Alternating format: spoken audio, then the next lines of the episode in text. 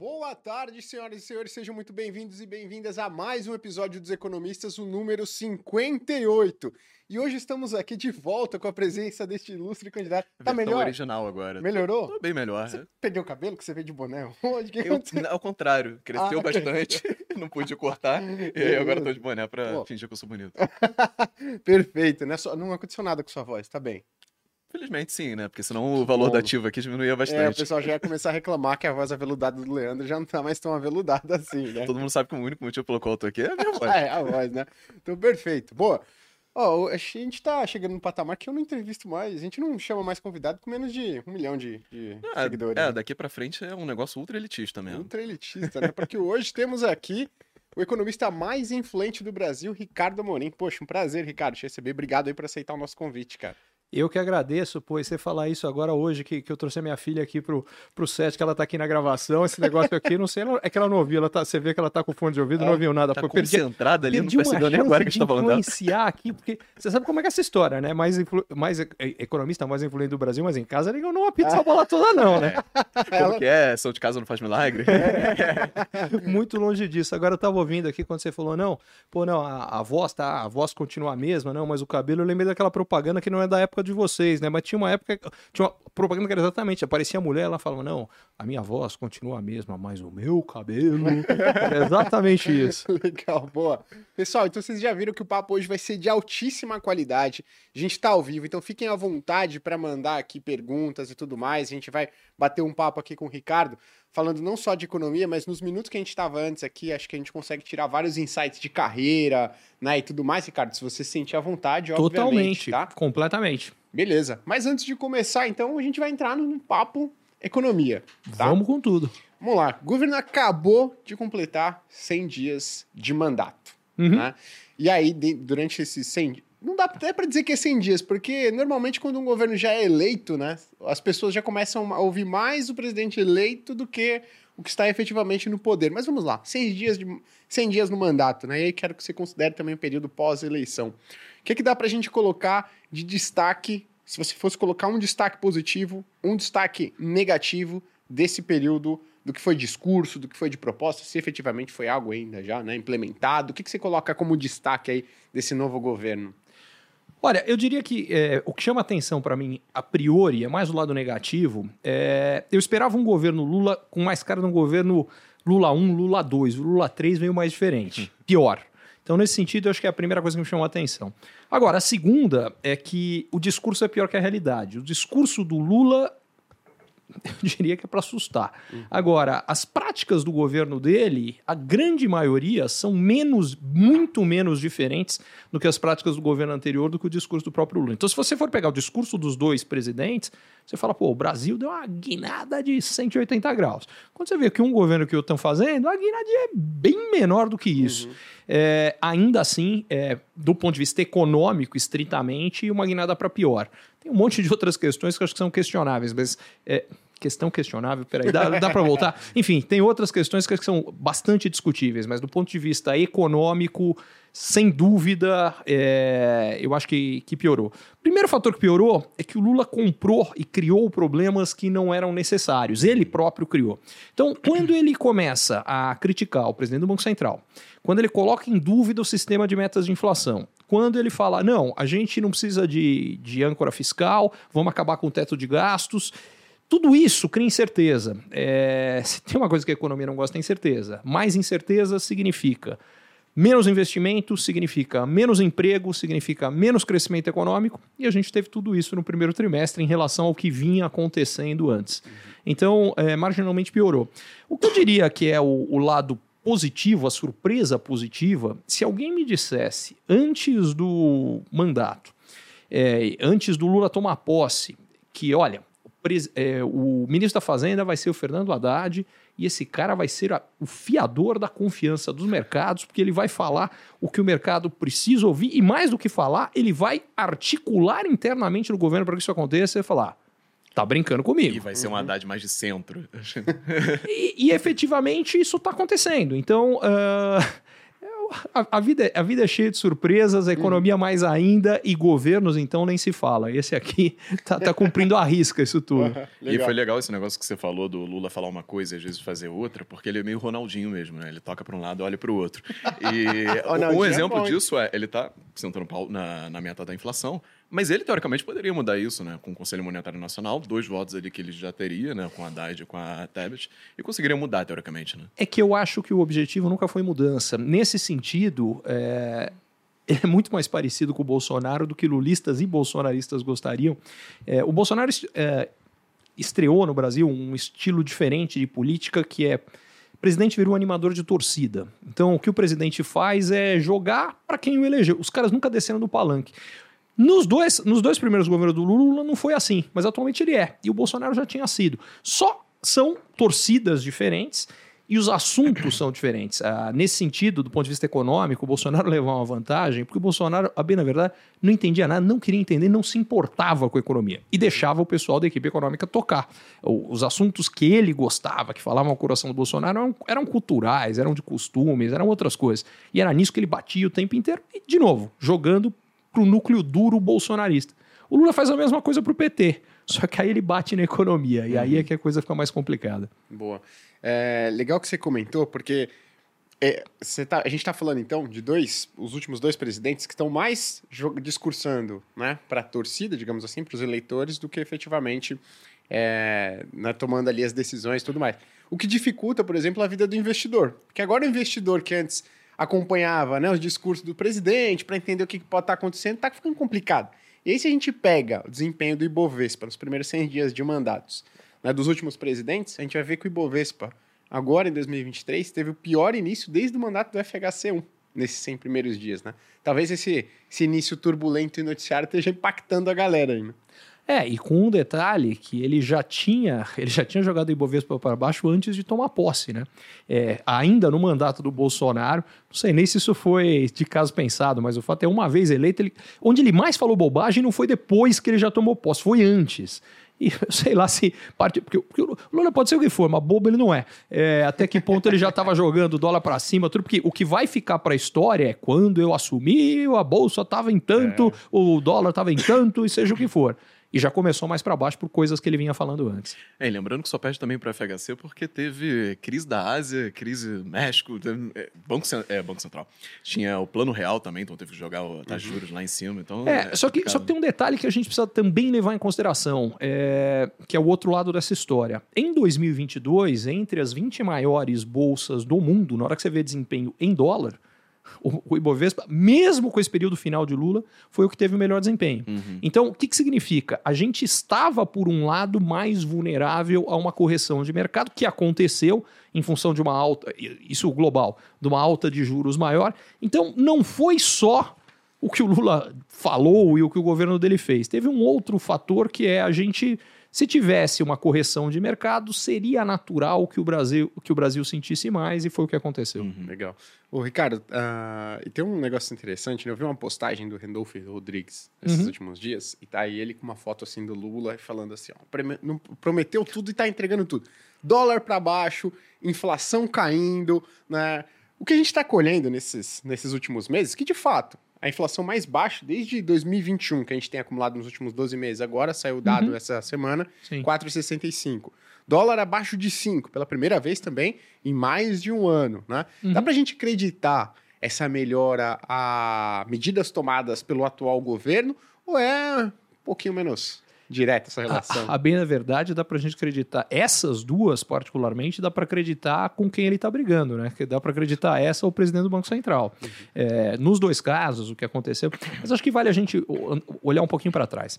É, quando veio a pandemia, a gente teve inicialmente um movimento de desvalorização de todas as moedas em relação ao dólar, mas particularmente uma desvalorização maior das moedas emergentes, eh, porque a aversão a risco cresceu. Dois, três meses depois da pandemia, governos e bancos centrais dão os maiores estímulos econômicos que a gente já viu na história. A economia reage, mundo afora, e a aversão a risco cai. E essas moedas todas, todas não, aí é que é o ponto. A imensa maioria dessas moedas que tinham se desvalorizado em relação ao dólar se valorizaram bastante, não o real. O real, inicialmente, é, continuou bastante desvalorizado. Então, pré-pandemia, a gente estava com um dólar mais perto de 4, vai para além de 5, é, e ficou lá. No resto, subiu e caiu. O fato dele ter ficado lá fez com que todos os produtos importados fiquem mais caros. Sei lá, estou com uma garrafa d'água aqui na minha frente, digamos que ela custasse um dólar. É que a água não é importada porque o custo aqui é mais complicado. Mas enfim, é... vamos fazer de conta que é. Custa um dólar, é... quando custa quatro reais ela chega a quatro reais, quando está custando cinco ela chega a cinco reais. Digamos que eu faça água e venda aqui, produzo no Brasil e vendo aqui, e que uh, ao saber que o custo do meu concorrente está mais alto, eu subo também. Então, um dólar mais alto significa componentes mais caros importados, significa produtos mais caros e significa mais margem para quem compete com produto importado sob preço, ou seja, inflacionário. Aí você junta isso com o fato que no Brasil a gente tem é, muito mais indexação por conta da cultura do, do período hiperinflacionário passado, hum. o que significa o seguinte: com tudo isso, a inflação no Brasil subiu primeiro e subiu mais do que no resto do mundo. O Banco Central, que é independente, falou: pera, pera, pera, as pessoas, ainda que ganhando mais, salário subindo, enfim, estão ficando mais pobres, porque digamos que eu ganhei mil reais eu compro uma determinada cesta de produtos com esses mil reais. Um ano depois estou ganhando mil e cem. Só que para comprar o que eu comprava com mil, eu precisaria de mil e duzentos. Portanto, eu ganho mais, mas fiquei mais pobre. Não dá para deixar esse processo continuar. Como é que a gente segura a inflação? Sobe os juros, encarece o crédito, dificulta para quem tem que vender, porque sei lá, eu queria trocar de carro. Só que agora, com o juro mais alto, a parcela ficou mais alta, não cabe mais no meu salário, eu não vou comprar o carro. Quando eu não compro o carro, a montadora que ia fazer fala: olha, tá sobrando carro, vamos precisar mandar embora aqueles três operários. E a concessionária, por sua vez, fala: não estamos vendendo, não precisamos de tanto vendedor, manda embora aqueles dois. Cada um desses caras aí ia comprar uma TV. Só que agora não tem mais grana. A fábrica de TV manda embora o cara, por sua vez a, a loja também. Enfim, a alta do juro freia a economia e é por isso que ela segura a inflação, porque torna mais difícil para quem vai vender. Se eu vou vender carro e não estou conseguindo, eu não vou subir o preço do carro. A inflação cai, o juro funciona. O efeito colateral é que ele é recessivo. Estou contando tudo isso para dizer o seguinte: como a inflação subiu antes no Brasil, os juros subiram antes no Brasil. Como os juros subiram antes no Brasil, a freada econômica veio antes no Brasil. Resultado: a gente teve em 2021 mais inflação e menos crescimento econômico que a maior parte do resto do mundo. 2022 foi o contrário. 2022 a inflação no Brasil já começou a cair significativamente, coisa que no resto do mundo está começando mal e mal agora. É, em segundo lugar, o Brasil cresceu mais. Então, o ano passado, aliás, o ano passado nesse sentido foi uma loucura, porque a gente teve é, inflação menor que Estados Unidos do que Europa, coisa que não acontecia há não sei quanto tempo. Crescimento econômico praticamente igual da China. O Brasil cresceu 2,9%, a China cresceu 3%. Agora, no mesmo ano, crescer igual à China e ter menos inflação que os Estados Unidos e Europa, nunca aconteceu na história brasileira. E aí, é engraçado, porque se for pegar aquela frase que fala, não, é economia, estúpido, baseado nisso, o Bolsonaro tinha que ganhar de lavada a eleição e conseguiu perder, o que significa que ele conseguiu fazer um trabalho horroroso no resto todo para conseguir perder essa eleição. Sem falar que ele perdeu a eleição para um cara recém-condenado, enfim, e a história vem toda. Então, o que eu estou contando isso tudo é para falar. Esse bom resultado de inflação agora é consequência do trabalho que o Banco Central fez lá atrás e que agora está vindo os louros. E diga-se de passagem, se o Lula tivesse ficado quieto, não tivesse falado nada do que ele falou, os juros já teriam caído. E eu acho que agora, de, em função dos números recentes, esse último número de inflação que saiu melhor do que a expectativa, enfim, acho que agora o Banco Central já tem sim condição de começar a derrubar o juro na próxima reunião. Se ele optar em fazer na próxima, vai fazer muito em breve. Legal. Tem um ponto que você chamou a atenção, você falou da, do câmbio, né? E aí o câmbio traz mais inflação e tudo mais, os produtos ficam mais caros.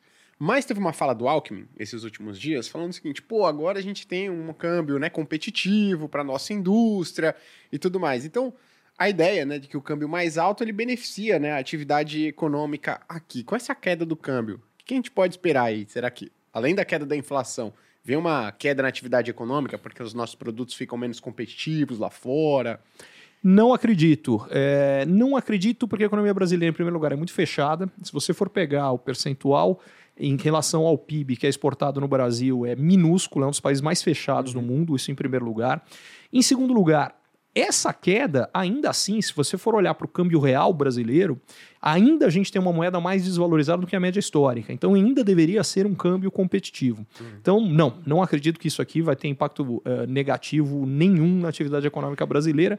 E acho que, pelo contrário, câmbio para baixo com inflação para baixo cria a condição de derrubar os juros, uhum. que é o que vai estimular a atividade econômica. Então, eu acho que o efeito é exatamente o contrário. E esse efeito parece muito mais forte numa economia que tem a indústria de exportação muito bem desenvolvida exatamente. do que no Brasil, que é commodity, que é a uhum. grande pauta de exportação nossa. Né? Não, e com um detalhe, né? Ainda que o preço de commodity hoje seja muito inferior ao que foi na maior parte das commodities alguns trimestres atrás, também se a gente for pegar o preço histórico de commodity, comparar o preço atual com é, qualquer história um pouco mais longa, o preço está altíssimo. Sim. E a taxa de câmbio em termos reais também. Quando você junta as duas coisas, significa o seguinte: a rentabilidade para o nosso produtor está razoável, apesar do custo gigante que a gente teve, porque era para estar tá péssima, uhum. porque a gente teve um aumento de custo gigante de insumos no ano passado. Só que aí tem um último fator.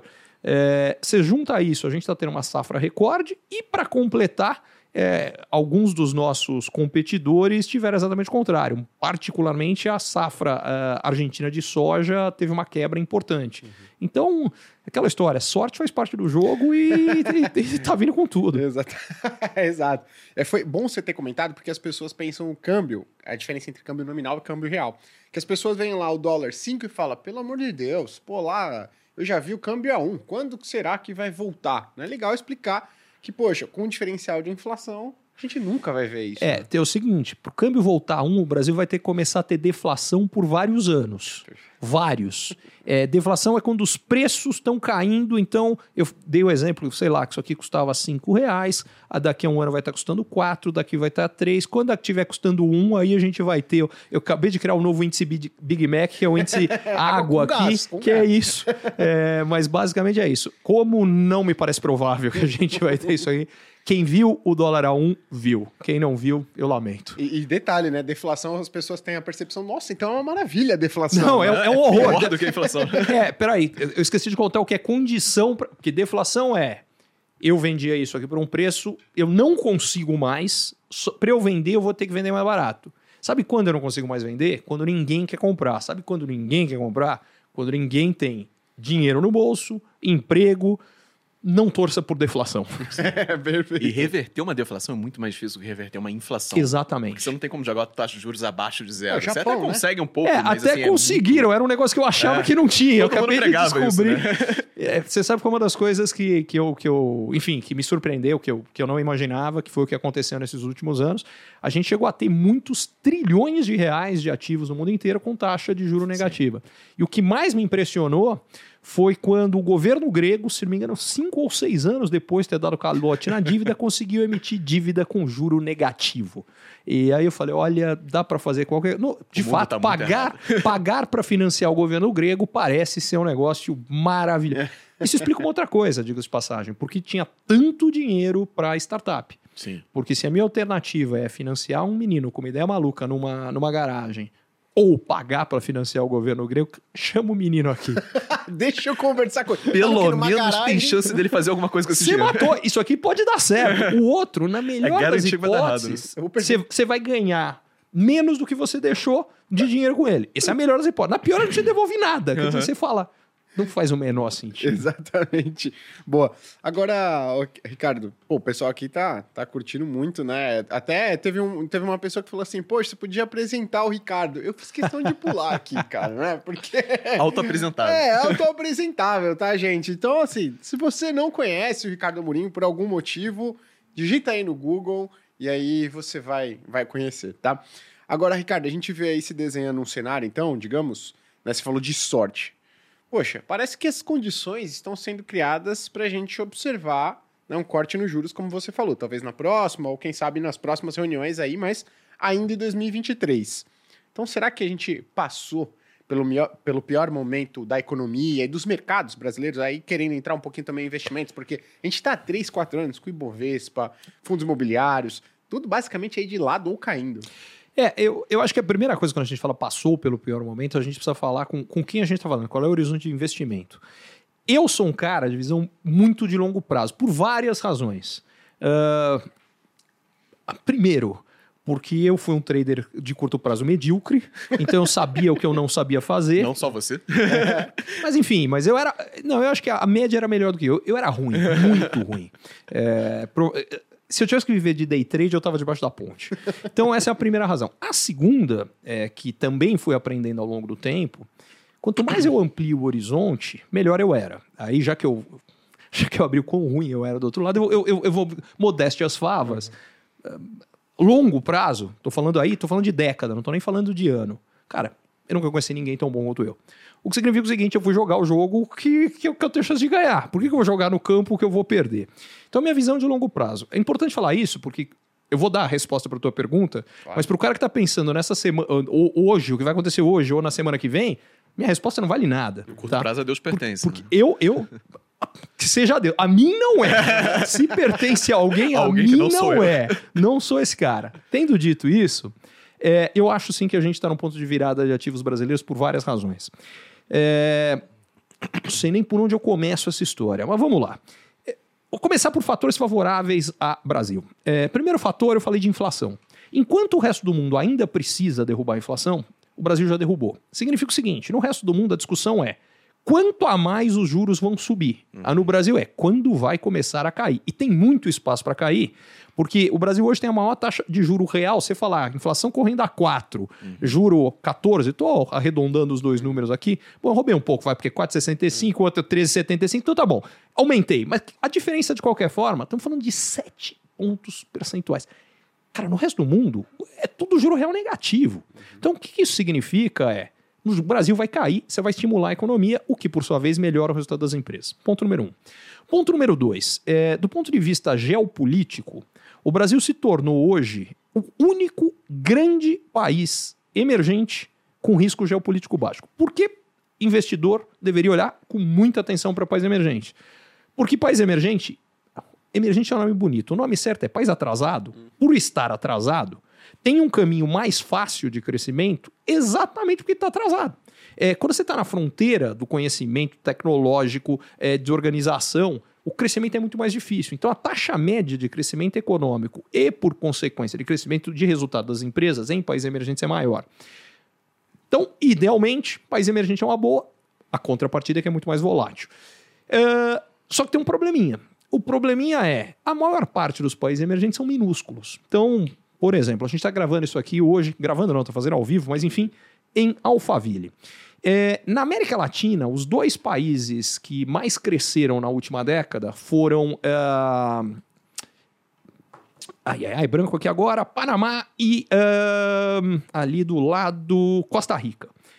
Eu, eu- esse dado eu não chequei, mas eu desconfio que o PIB de Barueri encara o desses dois países. Agora eu vou falar o que eu sei, tá? Aí é fato concreto. Na América do Sul, a economia que mais cresceu foi a peruana, que eh, já é bem maior que aquelas duas outras que eu falei, mas é menor que a da cidade de São Paulo.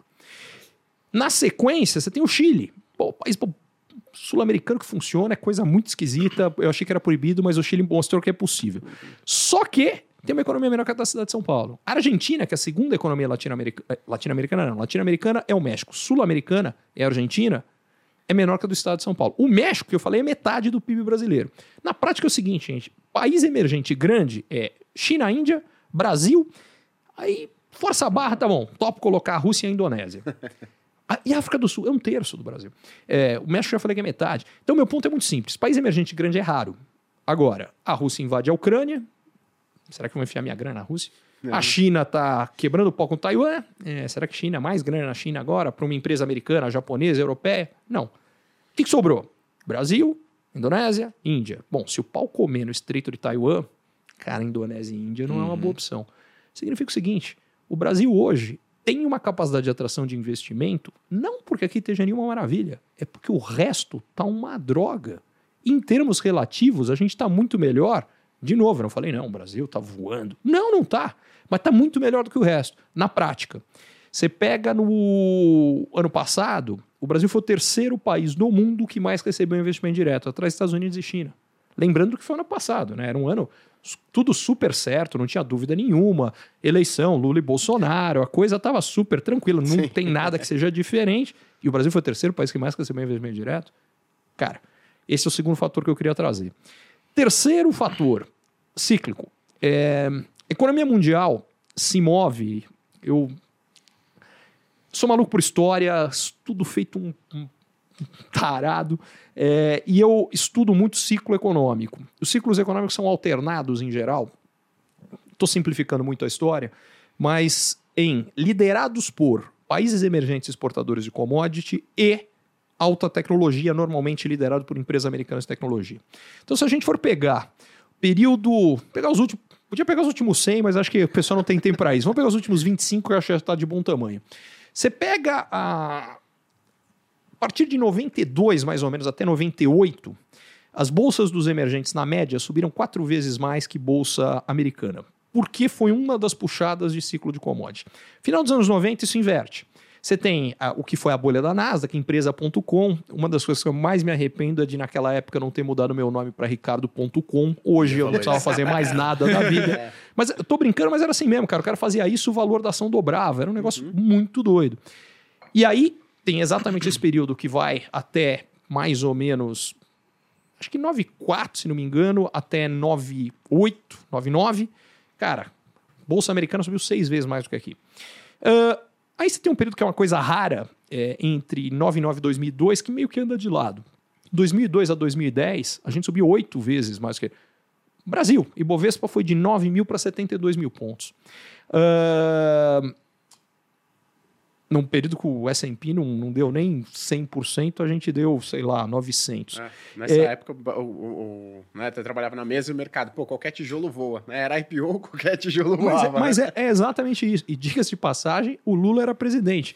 O que significa o seguinte, quer dizer, a menos que o Lula fez todos os mercados emergentes, porque não foi só o Brasil, foram todos os emergentes subiram, eh, de novo, sorte faz parte do jogo e tá aí. É, 2011 até 2021 foi o ciclo mais longo desse que eu, que eu vi. Estou falando dos 25, mas eu olhei para trás 100 anos. Nunca teve um tão, um tão longo. Praticamente 11 anos, só deu tecnologia americana. Ano passado. Eu comentei que a bolsa brasileira foi ah, em dólar que mais subiu. A parte que eu não comentei é que a segunda foi a. Agora estou tentando. A sequência exata eu não me lembro. Mas você teve, se não me engano, bolsa do México, do Chile e do Peru. Cara, bolsa americana bem para baixo e a Nasdaq, que é a parte de tecnologia mais para baixo, as que eu chamo de queridinhas da, inter... eh, queridinhas da pandemia, Zoom, Netflix, eh, cara, tudo caindo 70, 80, 90%. É... E você fala, mas o que, que aconteceu? Cara, é virada de ciclo. Porque a mesma coisa vale nas moedas. As moedas que mais se apreciaram foram na sequência o real, o peso mexicano, isso ano passado. O, se não me engano, o peso eh, depois do mexicano, acho que foi o foi o sol peruano e aí o peso e o, e o peso chileno. Só moeda forte, né? É, moeda de Só commodity. melhores. Essa moeda reserva. né? Exatamente, moeda reserva. moeda de commodity. Aí você pega. Esse ano, aliás, é a mesma coisa. A única coisa que inverte é que, aqui, pelo menos a última vez que eu olhei, a que mais tinha se apreciado era o peso mexicano, o real era o segundo. É, você fala, com tudo, Lula, com tudo. E essa é uma das coisas interessantes, né? Porque você fala, pô, então mudou tudo e não mudou nada. O comportamento do mercado global continua sendo determinante mais do que o que os caras estão fazendo aqui. Isso no curto prazo. No longo prazo é outra história. Legal. É bom você ter falado isso dos ciclos, porque, por exemplo, inclusive eu fiz alguns posts no Instagram esses últimos dias, falando justamente, fazendo a relação com o Ibovespa e com, com o nosso câmbio. E aí muita gente tentando explicar, ah, é porque é diferencial de juros, diferencial de crescimento, aí você joga para um termos de troca. Né, que é o preço, dos, Perfeito. o preço dos produtos que o Perfeito. Brasil exporta Perfeito. versus o Ibovespa. A correlação é altíssima. E essa definição dos termos de troca, por sua vez, determina o fator do que eu falei da diferença de desempenho econômico eh, que você tem. Porque o Brasil se beneficia com alta de commodities, por sua vez, quando você tem os ciclos que eu falei que eram liderados por tecnologia, é exatamente o contrário. E por que, entre outras coisas, eu acho que agora a gente tem um outro fator importante. Está tendo a reabertura chinesa. Então, tudo que as commodities subiram ano passado foi com China fechada, que é o maior disparado consumidor de todas as commodities, mas em particular as duas que o Brasil mais exporta, a diferença entre o que a China produz e o que a China consome é maior, que é minério de ferro e soja.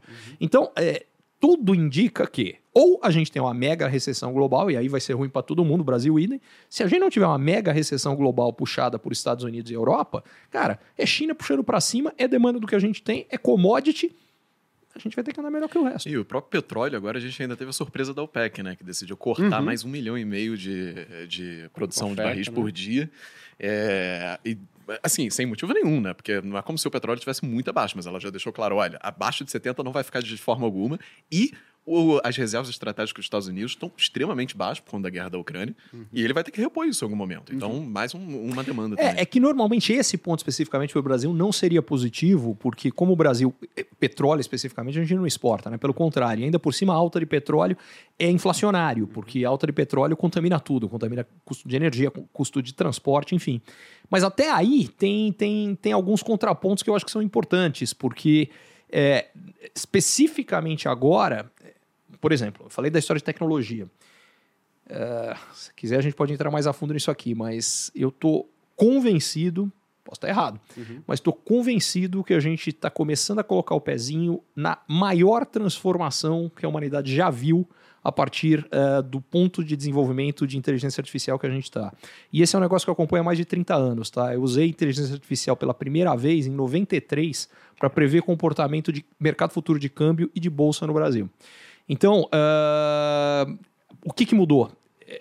Para não me alongar demais, é que com a inteligência artificial regenerativa, o que a gente tem é o equivalente ao que o Windows fez para computador. Pré-Windows e mouse, usava computador quem sabia minimamente programar. No mínimo você tinha que saber DOS, senão você não fazia nada naquilo ali. Interface gráfica. Exatamente. A interface gráfica significa isso aqui entrou na vida de todo mundo. Que é a mesma coisa que a gente começa a ter com o ser. Uma coisa era o Palm, depois que era, cara, o iPhone que tá ali, cara, sem iPhone não tinha Uber, porque se não tiver um, um GPS e um negócio com você o tempo inteiro, o modelo do Uber não para de pé. O ponto onde eu quero chegar é que a inteligência artificial está. Começou, porque isso aqui é de novembro do ano passado, que é o ChatGPT que chegou nesse ponto. Então é muito recente, é uma de poucos meses, por isso quase ninguém ainda não vê o tamanho do que vem por aí. Mas eu acho que assim, não é a maior mudança que a gente que está aqui viu, é a maior mudança que a humanidade já viu. É, vai ser um negócio descomunal e assim, em dois, três anos. Só que como ela está mexendo exatamente em tecnologia, é só ver o efeito que isso aí teve, por exemplo, com o preço da ação do Google ah, e com o resto todo. Então é engraçado, porque é um desenvolvimento tecnológico, mas do ponto de vista das, das empresas de tecnologia que estão lá, cara, tem uma, tem uma destruição de valor das empresas estabelecidas que mal e mal você pode comparar com o que a Tesla fez com as empresas automotivas. Ah, só que eu acho que é muito maior. O Google, Você acha que. Só, só uma pergunta antes, porque é bem nesse ponto. A gente tá falando de destruição de valor de empresas de tecnologia já bem estabelecidas que, pô, ficaram, parecem estar para trás nessa corrida.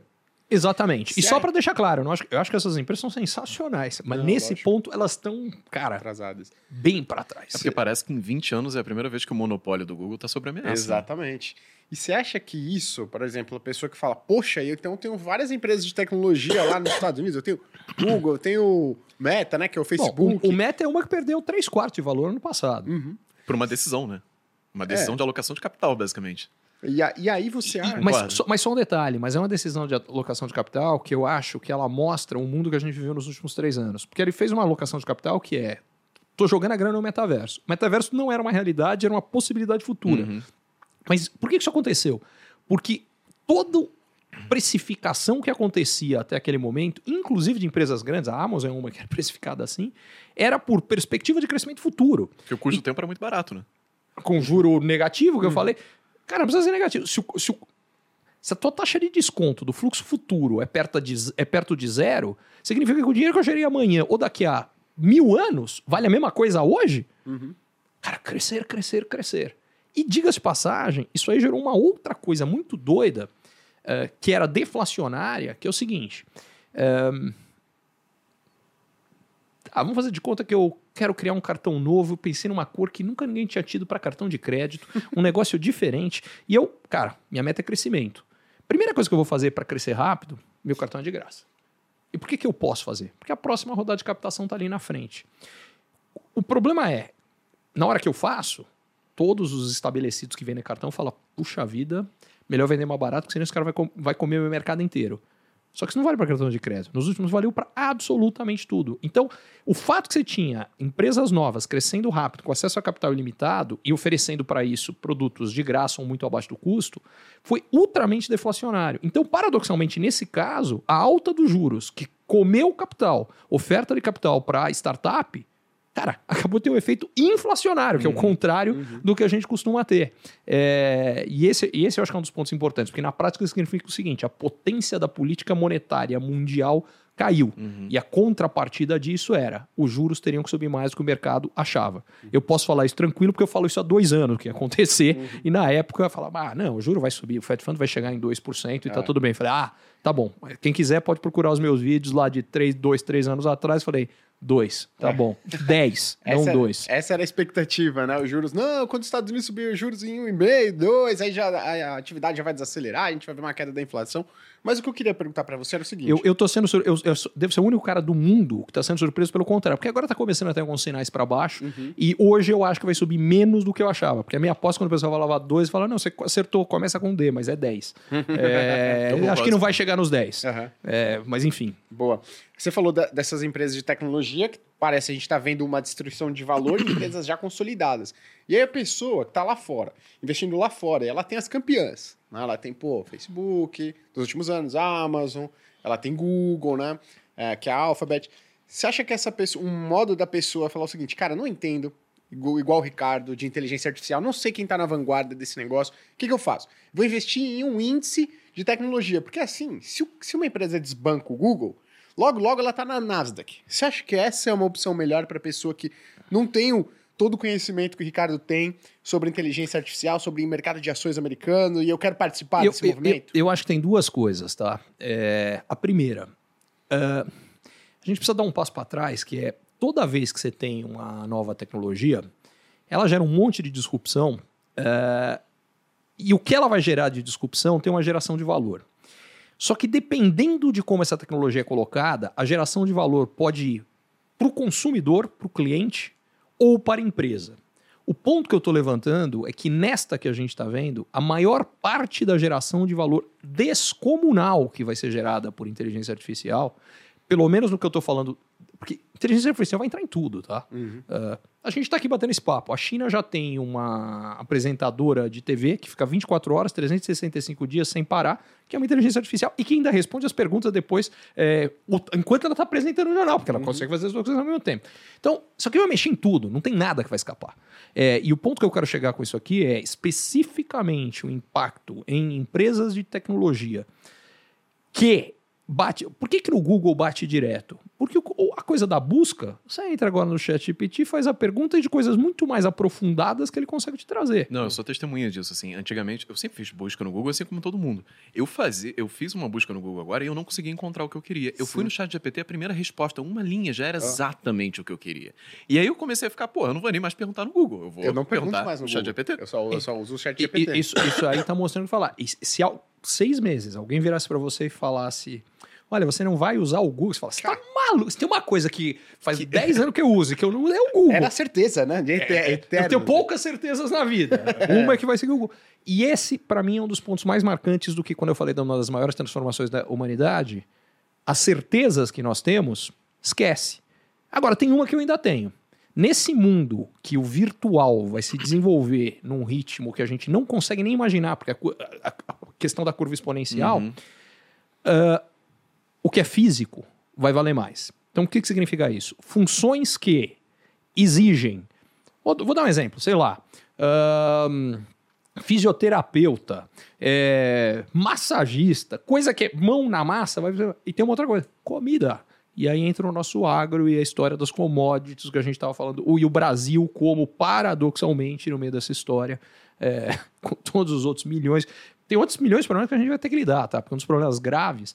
Eu sou um dos caras que sempre acreditou, cara, essa coisa de ser contra a tecnologia, porque tecnologia nova gera desemprego, gera mesmo, mas ela acaba com emprego, acaba com 10 empregos aqui, cria 100 aqui, é muito melhor. Só que tem uma condição nisso aqui, que é o primeiro é a capacidade de você preparar as pessoas e o segundo é o tempo que leva para você acabar isso aqui.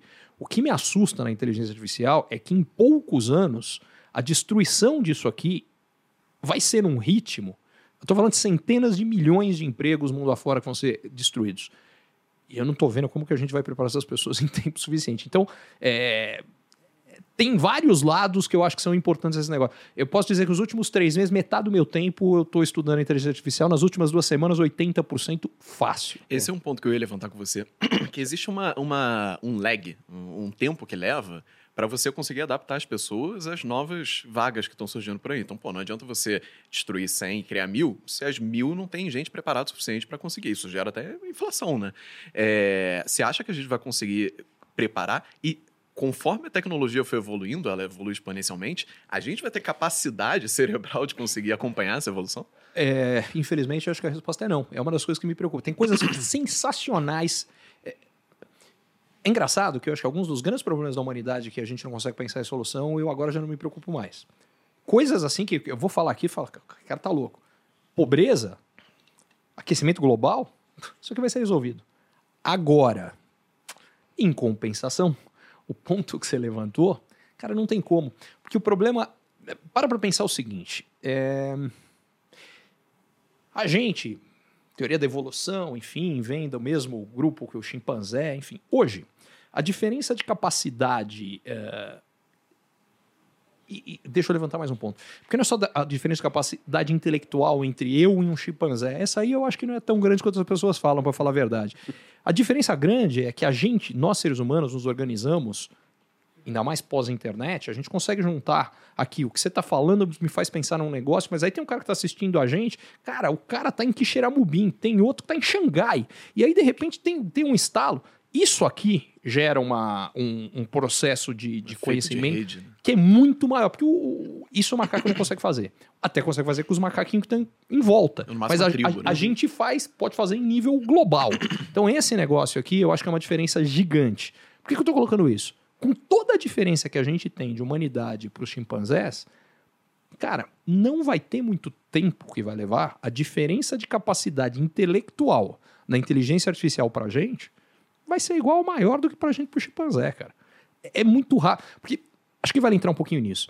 Como é que se define o que é a evolução da capacidade da inteligência artificial? São três parâmetros.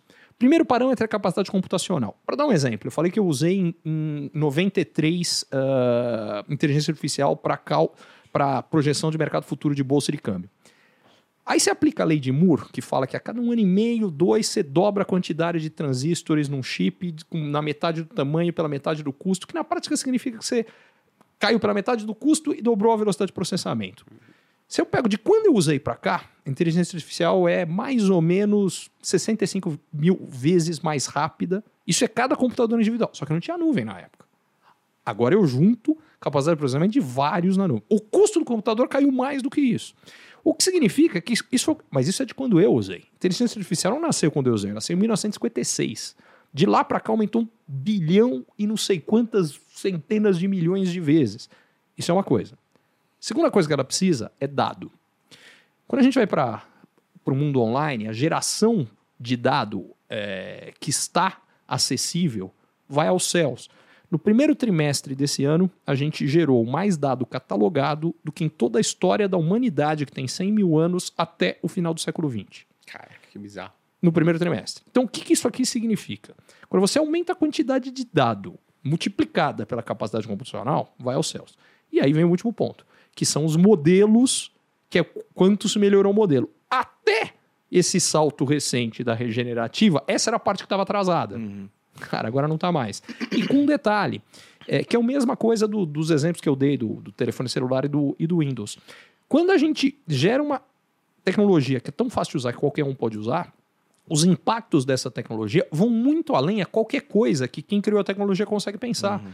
Ninguém que criou o celular imaginou, ah, vai nascer o Uber. Se tivesse, mas já tinha feito ele. Vira um sistema é, caótico, né? Isto aqui, basicamente, vai explodir o desenvolvimento. Ah, bom, não precisa muito. É, a intelig... Eu não lembro mais agora de cabeça o número de parâmetros do, do GPT-3 uh, para o 4, uhum. mas, cara, multiplicou por sei lá quantos milhões de vezes, isso em seis meses. E, a, e, agora vem o 5 vem em dezembro, uhum. inclusive sendo treinado pelo 4 e multiplica mais milhões de vezes. Uhum. Você multiplica um milhão por um milhão, a gente está falando de um trilhão, tá certo? Tá, tá certo a minha conta aqui. Um trilhão de vezes mais em um ano. Bicho, joga mais um ano, um trilhão, sei lá quanto é um trilhão vezes um trilhão, e, por- e aí você vai chegar onde eu quero chegar. São poucos anos, porque a diferença. Porque hoje o ChatGPT já é melhor do que eu diria a maioria das pessoas. Não, não precisa muito, ele passa nos exames todos e por aí vai, do que grande maioria. Mas ele não é melhor que todo mundo. Tem muita gente ainda muito mais capaz do que. Isso hoje. Cara, é, é pouco tempo, mais um, dois anos, é goleada do ChatGPT em cima do Einstein. O Elon Musk ficou burro, entendeu? E não é burro, ele virou macaco. E, aliás, não por acaso é um dos caras que assinou para falar: vamos parar de discutir isso aqui? Porque o que está acontecendo? Tem uma linha que está sendo desenvolvida, que é o desenvolvimento da tecnologia artificial. Deveria ter uma segunda, que é para lidar com todos os problemas que vocês levantaram. Cara, e as consequências negativas? Como é que a gente. Só que, como o interesse comercial está na primeira linha, a segunda está muito mais atrasada. Uhum. E aí eles falam: não, vamos parar. Em tese, se fosse possível, e para eu falar isso, eu sou pô, liberal, acho que. Mas nesse caso, eu acho que ele tem razão. Só tem um problema, não é possível. Então você fala, ah, legal, vamos parar. A China vai parar? É, porque aí você começa a ver as competições que estão ligadas a isso aqui, porque nem entrei nesse ponto, que é o que tem de conflitos, enfim, nacionais e por aí Um- vai. Uma dúvida que eu tenho é. Você falou que a pobreza você não acha mais que é um ponto. Eu tendo a concordar. Hoje é, Não, mas não, tô falando não a largo. um a- ponto. é, tô não é um falando problema a, solução. a longo prazo, mas o longo prazo agora a gente mede em muitos anos e não em séculos que se for pegar a história de evolução de combate à pobreza, a parte importante mesmo de avanço é no último século, século e meio. Antes disso, Não, com certeza. Mas eu- concordo plenamente com esse ponto. Assim, se você for pegar os próximos 10, 20 anos, isso é um problema que está direcionado para ter uma solução. Isso eu não tenho dúvida. O meu- a minha pergunta é até com base na solução disso. Você acha que, eventualmente, o uso da inteligência artificial pode fazer com que as pessoas não precisem mais trabalhar? Porque seria necessário que a gente desenvolvesse uma outra fonte de renda para essa pessoa. O Eu- sistema teria que mudar. o problema eu não acho que vai ser desenvolver a fonte de renda, porque se o desenvolvimento de fato tecnológico for na proporção que eu falei, o que vai acontecer é que a quantidade de solução. A gente vai viver num mundo de abundância, o que significa que eles vão gerar solução e, e métodos de produção mais baratos, que nem passa para eu não tenho a menor ideia do que é, não sei o que é. Mas num grau tão grande que o problema não vai ser isso. A, a histó- história da renda universal vai acontecer. O problema que eu vejo é outro. É como é que você define. Primeira coisa, a parte mais importante ali não é a palavra renda universal. O que eu quero dizer com universal é o seguinte: então tá bom, então uma empresa OpenAI americana. ah, sei lá, tá valendo um trilhão de dólares, ganha dinheiro não sei o quê, ah, criou-se um tipo de imposto qualquer que esses caras vão pagar e que, por sua vez, vai ah, financiar isso aqui. Mas não é financiar na Califórnia, vai financiar no interior da Nigéria, Uhum. porque senão, cara, o mundo vai virar uma. uma um- um- vai explodir. Concentração de renda absurda. A concentração de renda é um negócio que me preocupa nessa história, porque vai ser um negócio gigante. é, E não é só de renda, é de poder, é de conhecimento. Ah, então tem um monte de questões aqui que, de fato, precisam ser bem pensadas eh, como é que a gente vai lidar. Porque, do ponto de vista de poder, eh, chegando nesse ponto, numa diferença intelectual tão significativa, capacidade de manipulação vai ao céu. É, enfim, não- estou preocupado com, ah, não, as máquinas vão brigar com a gente. Não vou com nada disso. Sabe outra coisa que me preocupa? É, eu trabalho com, muito com comunicação. Então, uma das coisas que eu aprendi é que a gente acha que falou uma coisa que o outro cara entendeu completamente e, cara, o outro cara não entendeu completamente. É, aliás, a internet é fantástica para ver isso pra gente, porque tem alguns comentários, certamente viram a mesma coisa, você fala uma coisa, tem alguns comentários, você fala, o cara me ouviu? O cara não me ouviu, porque eu não falei nem desse assunto, entendeu? Eu não cheguei nem perto disso. Só que, é, e aí são dois problemas, que um deles eu acho que na comunicação com a máquina resolve, mas o outro não. O primeiro é, por que, a gente tem esse problema? Porque o cara que está ouvindo tem um monte de conceitos que estão na cabeça dele. Se você chega, principalmente uma coisa para ele é importante, se você chegar perto, ele vai puxar para aquele lado, e inclusive de uma forma interessante, né? Porque se, se ele achar que você concordou com ele, ele acabou de achar que você é um gênio. Você nem falou daquele assunto, mas ele acha que você é um gênio porque ele acha que, que olha, esse cara também percebeu isso aqui. Se ele achar que você está contra o que ele acha, você é o maior imbecil da Terra, mas você nem falou sobre aquilo. É, problema na- no caso da máquina é. Então fala: olha, eu quero que você, sei lá, não sei qual é o exemplo que eu vou criar, que você pegue essa água e ache uma forma melhor de colocar aqui. Então. Bom, eu não falei nada sobre o que ele vai fazer com a garrafa. Então, se para jogar água de uma forma mais eficiente aqui, cara, eu começo a jogar a garrafa em todo mundo que está em volta, se eu não falei que não pode, por que não?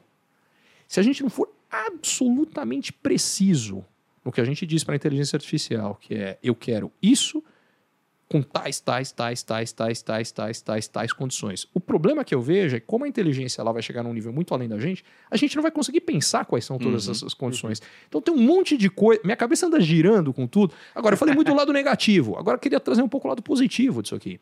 É, renda universal. O que significa na prática? A nossa forma de viver, muito possivelmente, vai mudar. com- Toda a nossa forma de viver está organizada no trabalho. Uhum. Se a gente não precisa mais trabalhar, e aí? Aproveitar, vou curtir. Agora, tem um outro lado, e significado. Como é que você faz algo que que você faz a vida inteira e não olha para trás e fala, pô, mas que raio eu fiz? Também quero ir para festa, quero viajar, quero fazer tudo isso. Adoro tudo isso. Mas não, pelo menos da minha forma de talvez eu esteja incutido numa Uhum. visão cultural que vem de trás. Mas para mim, cara, eu quero fazer alguma coisa que eu percebo que eu tô colaborando pro meu país, pra humanidade, que eu tô deixando o mundo um pouquinho melhor do que eu cheguei. Eu quero. Sei lá. Talvez isso se torne uma peça de museu. O cara escuta isso aqui e fala: o que passava na cabeça desse cara? É, Talvez, eu não sei, não tenho a menor ideia, mas. Enfim, eu, eu, eu acho que vem mudanças muito grandes, e, inclusive do ponto de vista de negócio, de investimento, gigantes. Gigantes, gigantes, gigantes. O cara, você entrou aqui falando assim, pô, vou entender mais de economia e tal. E agora você está preocupado, preocupado com o seu emprego. Eu acho, eu, eu acho que traz alguns pontos interessantes disso, que é pensando no futuro, é entender o que, que vai ser necessário. Primeiro, quais são as funções que vão ser necessárias. Então eu falei, olha, tudo que envolve coisa que eu chamo de humana, física, vai precisar mais, não menos. Segundo, se o que eu falei é verdade, tem uma outra coisa que vai acontecer. A expectativa de vida vai crescer mais ainda. A gente já tem um processo de envelhecimento da população gigante tudo que for voltado de serviço para gente de mais idade vai explodir de demanda. Tem algumas coisas que são necessárias para lidar com esse mundo novo. Dá um exemplo de uma das coisas que vai surgir, uma que eu já estou indo atrás. Ah, outra coisa que eu acho.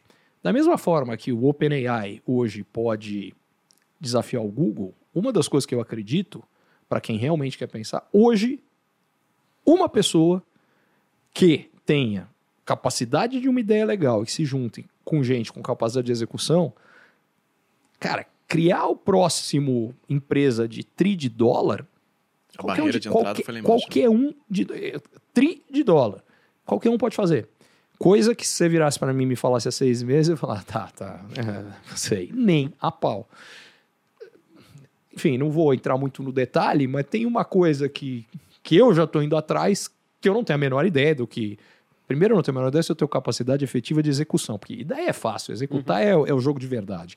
Eu tenho a menor ideia se eu tenho capacidade real de execução desse negócio. Mas quando eu vejo que a demanda disso aqui não é de longo prazo, de médio, cara, é infindável. Vou te dar um exemplo só de uma coisa. Fake news. Cara, fake news agora. Porque era ver para crer. Então, pô, eu vi vocês falando isso aqui. Então, Uhum. fico, "Ah, não sei, não sei se é verdade. A gente vai ter que criar formas de certificar que realmente aquilo é o que é. Na minha cabeça, isso é um negócio que eu já achava antes, mas que com essa história eu acho que vai ser muito maior. A gente está indo para a era da informação porque eu chamo da era da credibilidade. E agora, como é que você garante que a credibilidade esteja lá? Porque informação vai chegar de monte, só que não vai acreditar em nada. Se você for minimamente inteligente, você vai parar para pensar e falar: porra, isso aqui qualquer um pode criar, porque. Cara, eu entro aí agora e crio um vídeo de vocês, com a voz de vocês, falando o que quer que seja. E depois você explica para sua namorada, para sua mulher, para quem for, que, que, não, que isso aí não. É. Não, mas não é isso que você tá vendo, eu posso te explicar.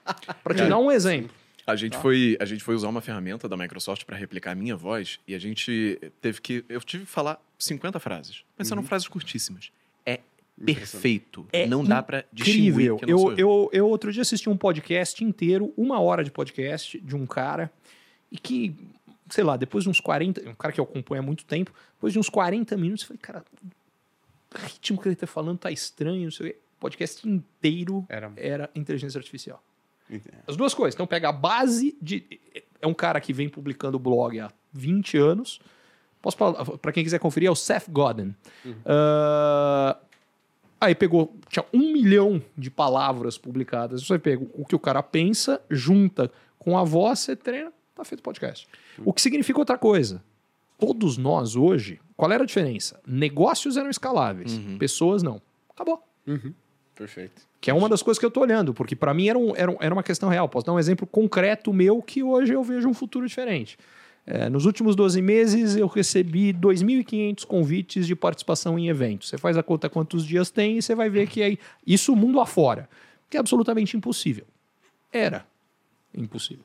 Há sete anos eu tentei fazer um projeto já para isso aqui com holografia e uso de inteligência artificial para tentar criar um negócio para fazer. Na época o custo de holografia era proibitivo e a parte de base de conhecimento não dava para fazer.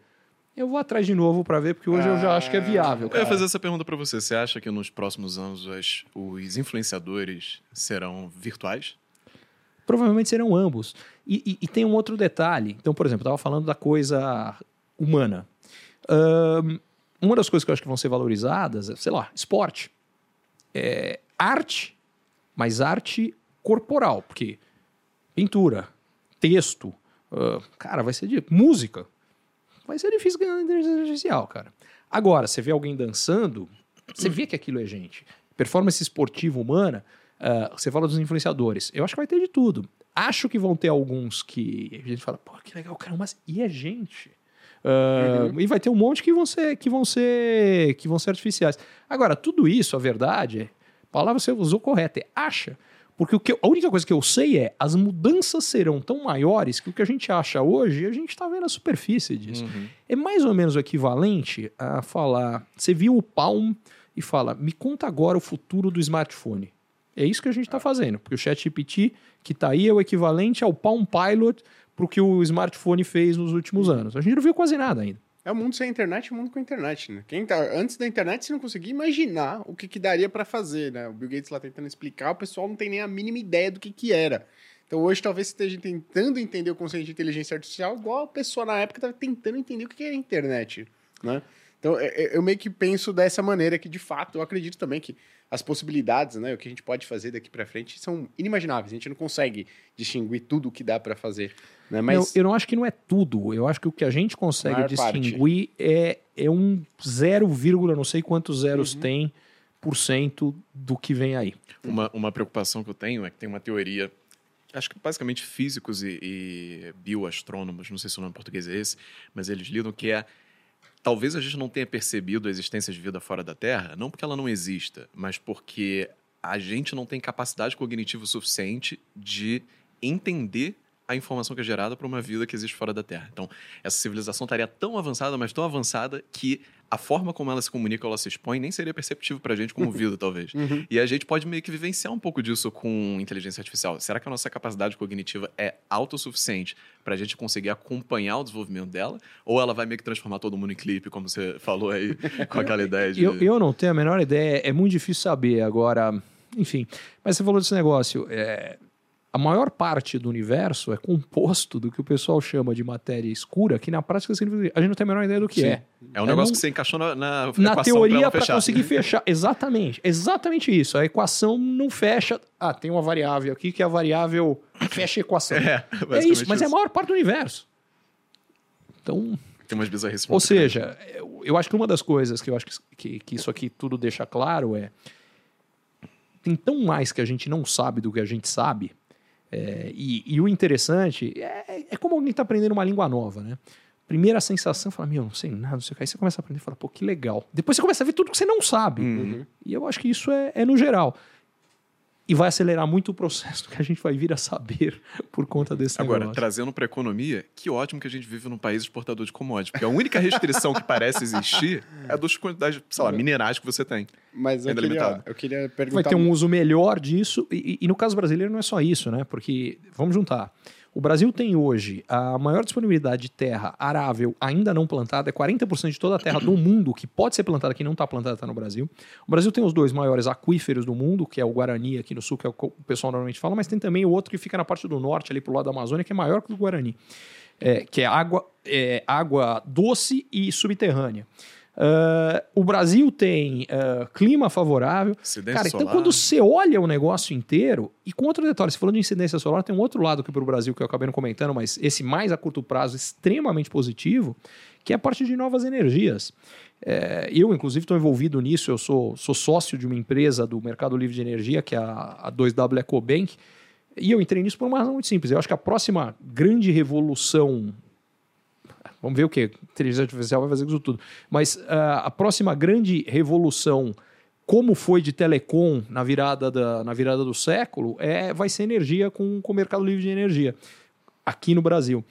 Com um detalhe: energia limpa no Brasil é muito mais produtiva que no resto, não é no Brasil inteiro, é particularmente no Nordeste brasileiro, é, do que no resto do mundo, Sorte de novo, pelo seguinte: o vento nosso é mais estável. Então, a mesma turbina elétrica que você coloca no sertão do Nordeste, que você coloca, sei lá, no Mar do Norte, ela gera 30% mais de energia aqui. É, energia solar é a mesma coisa, a mesma placa solar. Então, isso aqui é energia mais barata. Uh, ah, e outro detalhe: isso aqui gera uma mudança social, porque os lugares que isso é melhor são os lugares mais pobres do Uhum. Brasil certamente algum político vai falar que foi ele que fez. Uhum. Mas eu, eu visitei, eu fui visitar Parque Eólico lá e eu vi as mudanças que estão sendo causadas por conta desses projetos, desses muitos parques. Enfim, é uma revolução silenciosa que a gente não está vendo e que, de novo, o Brasil está super bem colocado. Outra, biodiversidade. Que com o avanço da inteligência artificial e a gente con- conseguir entender melhor quais são os usos de biodiversidade, cara, a Amazônia. é- Então, o Brasil, a quantidade de bilhete premiado que a gente tem na mão é incrível. Agora, a gente nunca pode esquecer que brasileiro é craque de queimar bilhete premiado. A gente é bom pra caramba não nisso. né? a oportunidade, desperdiçar a oportunidade. Exatamente, não, também não vamos deixar, não podemos deixar esse lado de lado, né? Boa. Agora, pô, falando um pouquinho, ô, Ricardo, que a gente falou lá sobre incerteza. né? Eu peguei um ponto aqui, até anotei. Você falando o seguinte, poxa, o mercado, né, os investidores, investidoras, de fato, eles não gostam de incerteza. E uma das maiores incertezas que a gente tinha aí nos últimos seis meses, digamos assim, era como é que iria caminhar a nossa perspectiva fiscal de Uhum. endividamento. Sim. E aí a gente teve a apresentação, né, algumas semanas atrás, do, da nova proposta de arcabouço fiscal. Ela ainda precisa tramitar no Congresso, né, mas ela não tramitou. Uhum. Então, falando um pouco mais do que a gente tem na mesa hoje, né? vo- Voltando um pouquinho para o assunto de fato do que foi apresentado agora do, do governo. Desse arcabouço fiscal, que, que você achou? Positivo? Negativo? Suficiente? Não suficiente? Depende o que, para que você quer que ele sirva, porque o arcabouço fiscal, é, na minha opinião, ele deveria ter dois objetivos. E um deles eu acho que ele cumpre muito bem e o outro zero. O que ele cumpre muito bem é se você falar que era uma das preocupações que foram geradas quando a gente tirou o teto de gastos, que é solvência, solvência pública. Que basicamente o, o governo Lula falava: não, não, a gente precisa gastar, tem gastos que são ultra prioritários, particularmente educação e saúde. Aliás, no que eu concordo com ele, que efetivamente eles são ultra prioritários, mas aí ele dá um passo que eu discordo completamente. Fala, eles são tão prioritários que a gente tira ele das contas. Vou fazer isso na minha conta em casa. Também acho que educação e saúde é prioritário. O que eu gastar com isso eu não conto como gasto. Só tem um problema: sai da minha conta bancária. É, o que significa que se eu não conto quanto gasto, vou gastar mais do que eu ganho, eu vou me endividar. Se o endividamento cresce sem fim, chega num ponto, isso é impagável, o país quebra. Para resolver isso, eu acho que o arcabouço fiscal está bem montado, acho que ele resolve.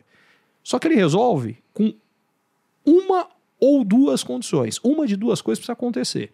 Toda a lógica do arcabouço fiscal está baseada num crescimento de receita.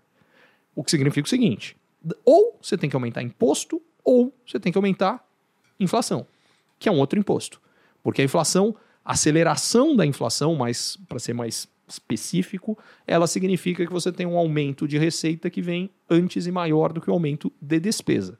É, e aí chega no meu ponto. É, a segunda questão que o arcabouço fiscal deveria resolver não é o arcabouço fiscal, é mais amplo do que ele.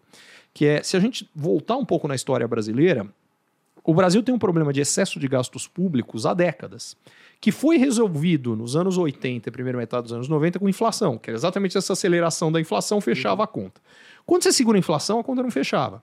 Segunda coisa que aconteceu, grosso modo, a carga tributária brasileira dobrou é, de meados dos anos 90 até hoje. A gente paga o dobro de imposto, gente. É, e, e precisa entender o que é imposto. Imposto é o seguinte: é dinheiro que você ganhou, mas quem vai resolver, quem vai usar é um político, não é você. Isso é imposto. É, hoje, mais ou menos, arredondando, 40% do que é ganho é decidi- não é você que decide quem vai gastar, quem decide é um político. que é um dado altíssimo no mundo, em particular para país emergente, é o, se não me engano, é o terceiro mais alto de 156 países emergentes. Uh, só que ainda assim a conta não fecha. Os caras continuaram aumentando o gasto público. E aí falou, bom, como é que a gente fecha isso? Aumenta mais os impostos. Cara, se a gente não chegar na essência, que é a gente precisa reduzir gasto público e fazer isso melhorando a qualidade do gasto público, nada resolve. E o problema é que quando a gente entra nessa discussão, ela fica dogmatizada em não, não, quem quer reduzir gasto público é porque quer um Estado pequeno, eh, é porque é de direita, e a esquerda quer um Estado maior, blá, blá, blá. Cara, não tem nada a ver com isso, a questão é muito simples. É, se é para ser de esquerda, é um absurdo que a esquerda apoie que, se não me engano, o Brasil tem 17 programas qualificados chamados na lista de programas sociais.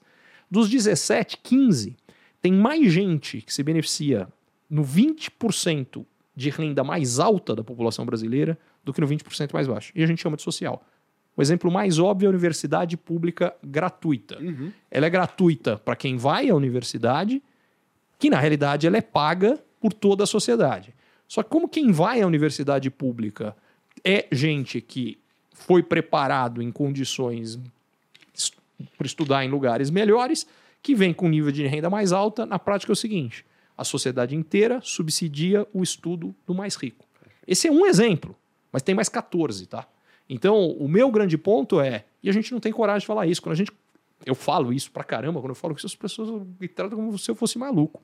Enquanto a gente não encarar isso, o governo vai gastar demais, o governo gastando demais é imposto demais, imposto demais significa produtos mais caros no Brasil do que no resto do mundo, significa taxa de desemprego mais alta no Brasil do que no resto do mundo, significa gente mais pobre, enfim. Está na hora da gente encarar esse negócio. E isso, o arcabouço fiscal, não chega nem perto, ele piora, porque ele aumenta mais ainda os impostos. Eu acho que o que ele faz é, pô, ele tira a incerteza de que a gente vai quebrar, né? Que é, é o medo mesmo. que tem no meio da incerteza. Ah, então a gente pode colher um período de melhora, né? Em alguns indicadores econômicos na margem. A gente pode observar uma melhora no emprego, a gente pode observar a queda nos juros. Eu acho é algo que estrutural, né? E eu acho que é mais grave, é, porque na prática ele significa que você está minando o desenvolvimento na hora que você está. Vou dar um exemplo. E, e, outra coisa que aí eu preciso reconhecer. Tá bom, então vai ser via imposto. Já deixei bem claro que eu sou absolutamente contra, mas foi a decisão que foi tomada. Uma vez sendo tomada, é, os impostos nos quais eles estão pretendendo aumentar, em geral, eu acho até que eles estão certos. É, tem alguns, tem dois em particular que eu acho criminosos, mas o resto eu acho até que está certo. É, por exemplo, quando você fala, não, vai ter imposto sobre jogo eletrônico? Eu acho que está certo. É, não acho, acho que tem outros que têm consequências mais graves. Os dois que eu acho que são criminosos um, que esses estão na proposta de reforma tributária, e que, diz de passagem, já vem da proposta do governo anterior, tá? É, a nossa proposta de reforma tributária, na minha opinião, não resolve. Ela melhora um dos grandes problemas que a gente tem é, tributário, que é a indústria no Brasil paga imposto demais porque a gente tem imposto que é cobrado em cima de imposto. Se a cadeia produtiva é longa, uhum. você paga mais imposto, o que significa que o Brasil é menos competitivo quanto mais agregação de valor tem. Uhum. Então a gente se condena pela nossa forma de imposto a só fazer coisa baixa. Por isso que o Brasil é um exportador de commodities. Não tem nada errado no Brasil ser ultra competitivo em alimento. O que está muito errado no Brasil é o Brasil não agregar valor em cima disso. O Chile, que aliás eu falei no começo, já foi um país exportador de uva. Depois ele virou um país exportador de vinho barato. E hoje ele é um exportador de vinho bacana. É a mesma uva, a agregação de valor é muito maior. O Brasil exporta grão de café e importa cápsula da Nespresso. Perfeito. Cara, é, só que custa 37 vezes mais. Só que se fosse manufaturado aqui, custaria 107 vezes mais em imposto para ser manufaturado. É por isso que a gente não faz. Então, isso aqui tem que acabar. Isso, a reforma tributária de leve chega. Muito menos que eu gostaria, mas pega um pouquinho. Só como é que ela resolve isso? Para reduzir o imposto na indústria, ela joga no setor de serviços. Então ela faz o seguinte: olha, a gente vai criar um imposto, o IVA, que a gente junta PIS, COFINS, só que a alíquota é três vezes maior do que a atual. Ah, mas você pode descontar essas rodadas anteriores de imposto. O problema é que em serviços você não tem essa coisa das rodadas anteriores. Na prática, ele está aumentando para burro o imposto no setor que gera 70% dos empregos no Brasil, 60% do PIB e que mais apanhou na pandemia foi que ficou fechado. Uhum. Quando, pô, não pode abrir nada, quem não pode abrir? Não pode abrir restaurante, não pode abrir barbearia, é, companhia aérea, hotel, setor de eventos. Cara, é matar. Isso aqui vai matar a economia brasileira se fizerem do jeito que estão querendo. E aí a indústria que deveria se beneficiar não vai, porque não vai ter consumo, porque a quantidade de gente vai perder o emprego não vai conseguir se beneficiar. Então isso aqui é o primeiro crime. O segundo crime é a história que o pessoal fala: não, não, vamos é, fazer o seguinte, vamos cobrar imposto sobre dividendo. Eu topo. Então você tira o imposto da empresa. A questão é falar: não, não, o Brasil é um dos poucos países que não tem imposto de dividendo. Pois é, só que ele cobra muito mais imposto em cima da empresa. Uhum. Tem uma segunda questão que é a fórmula de cálculo. É, o jeito que eles estão fazendo, falando, não, não, a gente reduz o imposto de renda na, na, na PJ e joga o dividendo. Do jeito que eles estão fazendo, como o imposto de renda na PJ é calculado em cima de faturamento, dividendo é em cima de resultado efetivo, empresas mais eficientes, que são as que dão mais lucro, que é que paga mais dividendo, vai ter um enorme aumento de imposto. Empresa mais ineficiente vai ter redução de imposto. Ou seja, a economia brasileira como um todo vai ficar mais ineficiente. O que significa isso? Menos emprego, salários mais baixos, ferra o Brasil inteiro. É outra medida que, cara, não para em pé. Mas para ser justo, o governo anterior defendia a mesma coisa. Uhum. Você acha que tem. Você acha que na discussão no Congresso, você observa que há discussão no Congresso nesse seguinte sentido de ajustar esses pontos, ou é meio que, pô, vou jogar para apanhar aqui? Meu palpite, e isso tem um lado bom e um lado ruim, é que a reforma tributária não vai passar, como já não passou no governo anterior, Uhum. como já não passou no anterior, e não vai passar pelo seguinte. é, Qual é o lado ruim? O Brasil precisa de uma reforma tributária, mas precisa de uma boa reforma tributária, que eu não acho que a proposta do governo é, que eu não acho que a da proposta do governo anterior era. É, Então, esse é o primeiro ponto. É, Por que não vai passar? Porque tem tanta briga ali, porque eu nem entrei na briga de divisão de recursos entre estados, que tem uma força enorme com as bancadas no Congresso, é, que é uma parte disso aqui, é, porque uma boa reforma tributária, em primeiro lugar, a gente deveria reduzir carga tributária, a proposta que tem aumenta. Segundo lugar, você não pode, às custas de reduzir na indústria, jogar em cima ah, do setor de serviços. Terceiro lugar, é, para que você pudesse fazer uma boa reforma tributária sem aumentar imposto, idealmente reduzindo, primeiro você tinha que fazer uma reforma administrativa. Porque você reduz gasto, você pode reduzir imposto. Se você não reduz gasto, ao contrário, você estão querendo aumentar outros gastos, você aumenta imposto. A conta não fecha. Ah, e talvez o mais grave socialmente, o Brasil é um país onde pobre paga mais imposto do que rico. Porque a maior parte dos impostos no Brasil estão em consumo, não em renda. Imposto de renda no Brasil é mais baixo do que no resto do mundo. Imposto sobre consumo é muito mais alto. O problema é, imposto sobre consumo é pago integralmente por quem ganha pouco em toda a sua renda. Então, cara, a alíquota de imposto de renda, quem ganha menos é mais baixa do que quem ganha mais. Só que quem ganha, sei lá, vou criar dois exemplos absurdos que ficam mais fácil. Tem um cara que ganha R$ 1.500, tem outro cara que ganha um milhão e meio de reais por mês. O cara que ganha R$ 1.500 por mês gasta R$ 1.500 por mês e paga imposto de consumo em 100% da sua renda. O cara que ganha um milhão e meio de reais, imagino eu, que não vai conseguir gastar tudo. Sei lá, o cara pode ter uma vida de nababos, o cara gastar, sei lá, 200 mil reais, ele vai viver que nem um sheik árabe. Só que tem 1 milhão e 300 aqui que não está sendo consumido.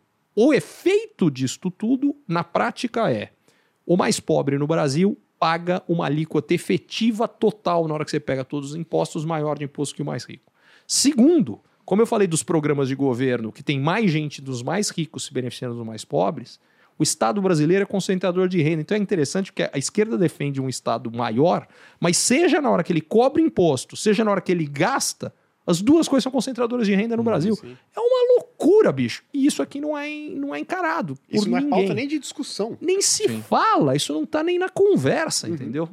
Isso, é- isso é uma boa, uma excelente pergunta. Não, né? o que você falou de reforma administrativa é, é um ponto essencial, assim, porque se você for olhar, por exemplo, o percentual de despesas do governo que vai para despesa com pessoal, ele é fixo, basicamente, não depende de ciclo econômico, você tem que pagar, Uhum. e tem umas distorções bizarras, assim, porque você tem, a, a, por exemplo, o TCU, o Ministério Público, eles têm autonomia sobre o orçamento, então eles podem jogar o Perfeito. salário mais acima, e aí os outros que não têm essa autonomia acabam fazendo toda aquela pressão para o salário ser corrigido de acordo com o dos outros que têm, sabe? Não, legal. Não, eu, eu gostaria dessa coisa também, de definir meu próprio salário. Eu acho um negócio super bacana, super legal. É. Ia ser deve, bacana. ser, deve ser uma boa, né? Deve ser legal. Agora, pô, você- Principalmente não, Não. sendo eu que pago, né? Que é, que, que é o Melhor ainda. caso. né? É, se quem não paga que define. Mas o aí- incrível, diga-se de passagem, é que nós brasileiros todos pagamos e, cara, chiamos muito pouco. É isso aqui é uma das coisas que me impressiona. O retorno que a gente tem é muito baixo, né? Porque eu não digo nem que a alíquota em si seria o problema, mas o- o- se a gente tivesse um retorno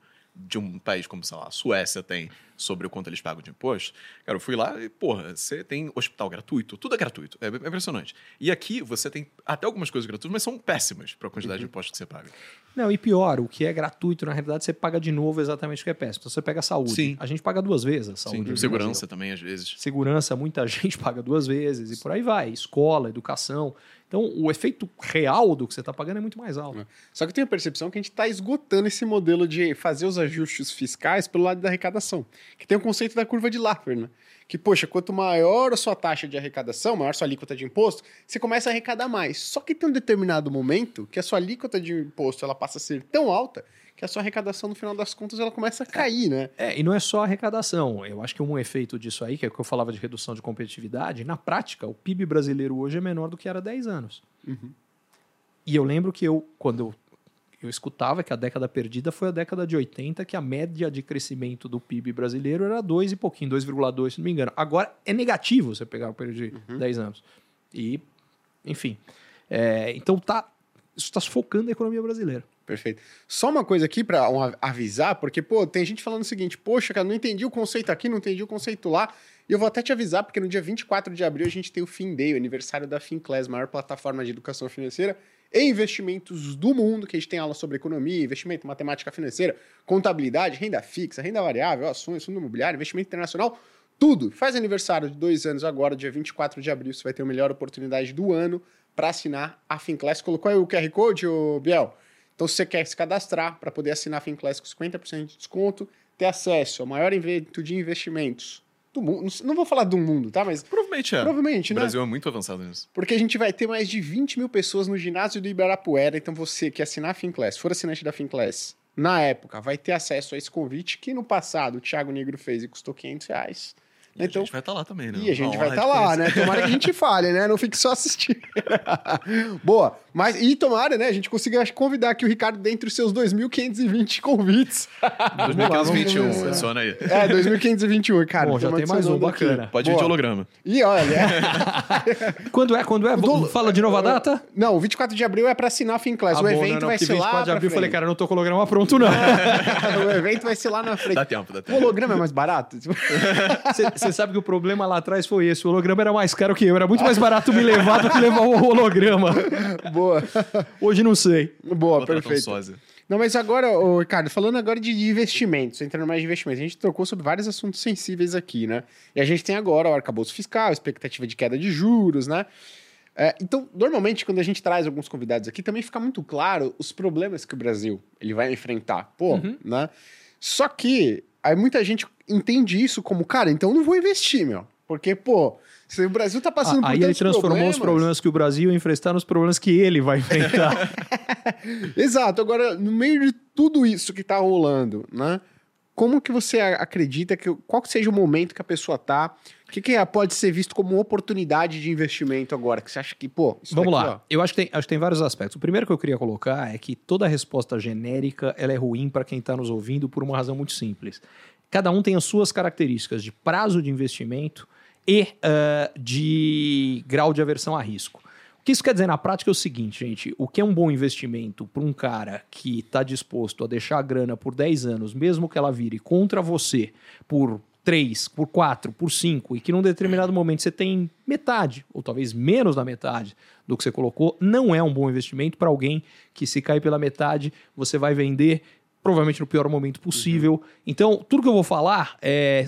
Lembra o que eu falei no começo. Eu sou um cara de horizonte muito longo e com um grau de aversão a risco gigantesco. É, então eu vou tentar segurar isso aqui um pouco, mas levantar alguns pontos. O primeiro, visão de longo prazo de bolsa brasileira, que eu tenho longo prazo, dos próximos 10 anos, não estou falando dos próximas 10 horas, estou falando dos próximos 10 anos, é extremamente positiva. Tem uma outra análise que eu faço de ciclo, que é o seguinte: a bolsa brasileira, medida em dólar, ela costuma ter movimentos que são de altas, que ela multiplica em dólar entre 10, chegou a ter 37 vezes Só que depois ela devolve quase tudo. Ela cai entre 80% e 90% do que subiu. Ou seja, você tem 4, 5. Esse, esses ciclos variam, tá? Chega a ter até 10 anos, às vezes tem 2, 3, normalmente na faixa de 4, 5, 6, 7, enfim, de alta, e de baixa, algo parecido. Uh, bom, por que, que eu estou falando isso? O último grande ciclo de baixa, a gente viveu. O último grande ciclo foi de baixa, que acabou em 2019, se não me engano. Quando é que foi? Peraí, deixa eu voltar aqui na história. A Dilma toma posse em 2011. Uhum. Uh, ali foi ladeira abaixo. Não, é, é, antes, não é 19, é antes. Começa a subir. É, Começa a subir a partir de 2016. 16, exatamente. 2016 até 2020. O último ciclo de, de alta vem de 2016. Só que a alta acumulada, se for pegar Ibovespa em dólar hoje, eu não peguei o número mais recente, mas ela está perto de duas vezes. Nenhum dos ciclos que eu falei teve alta menor do que 10. O que significa que ainda tem, se subiu duas, tem mais cinco vezes para subir aí pensando em períodos de muitos anos.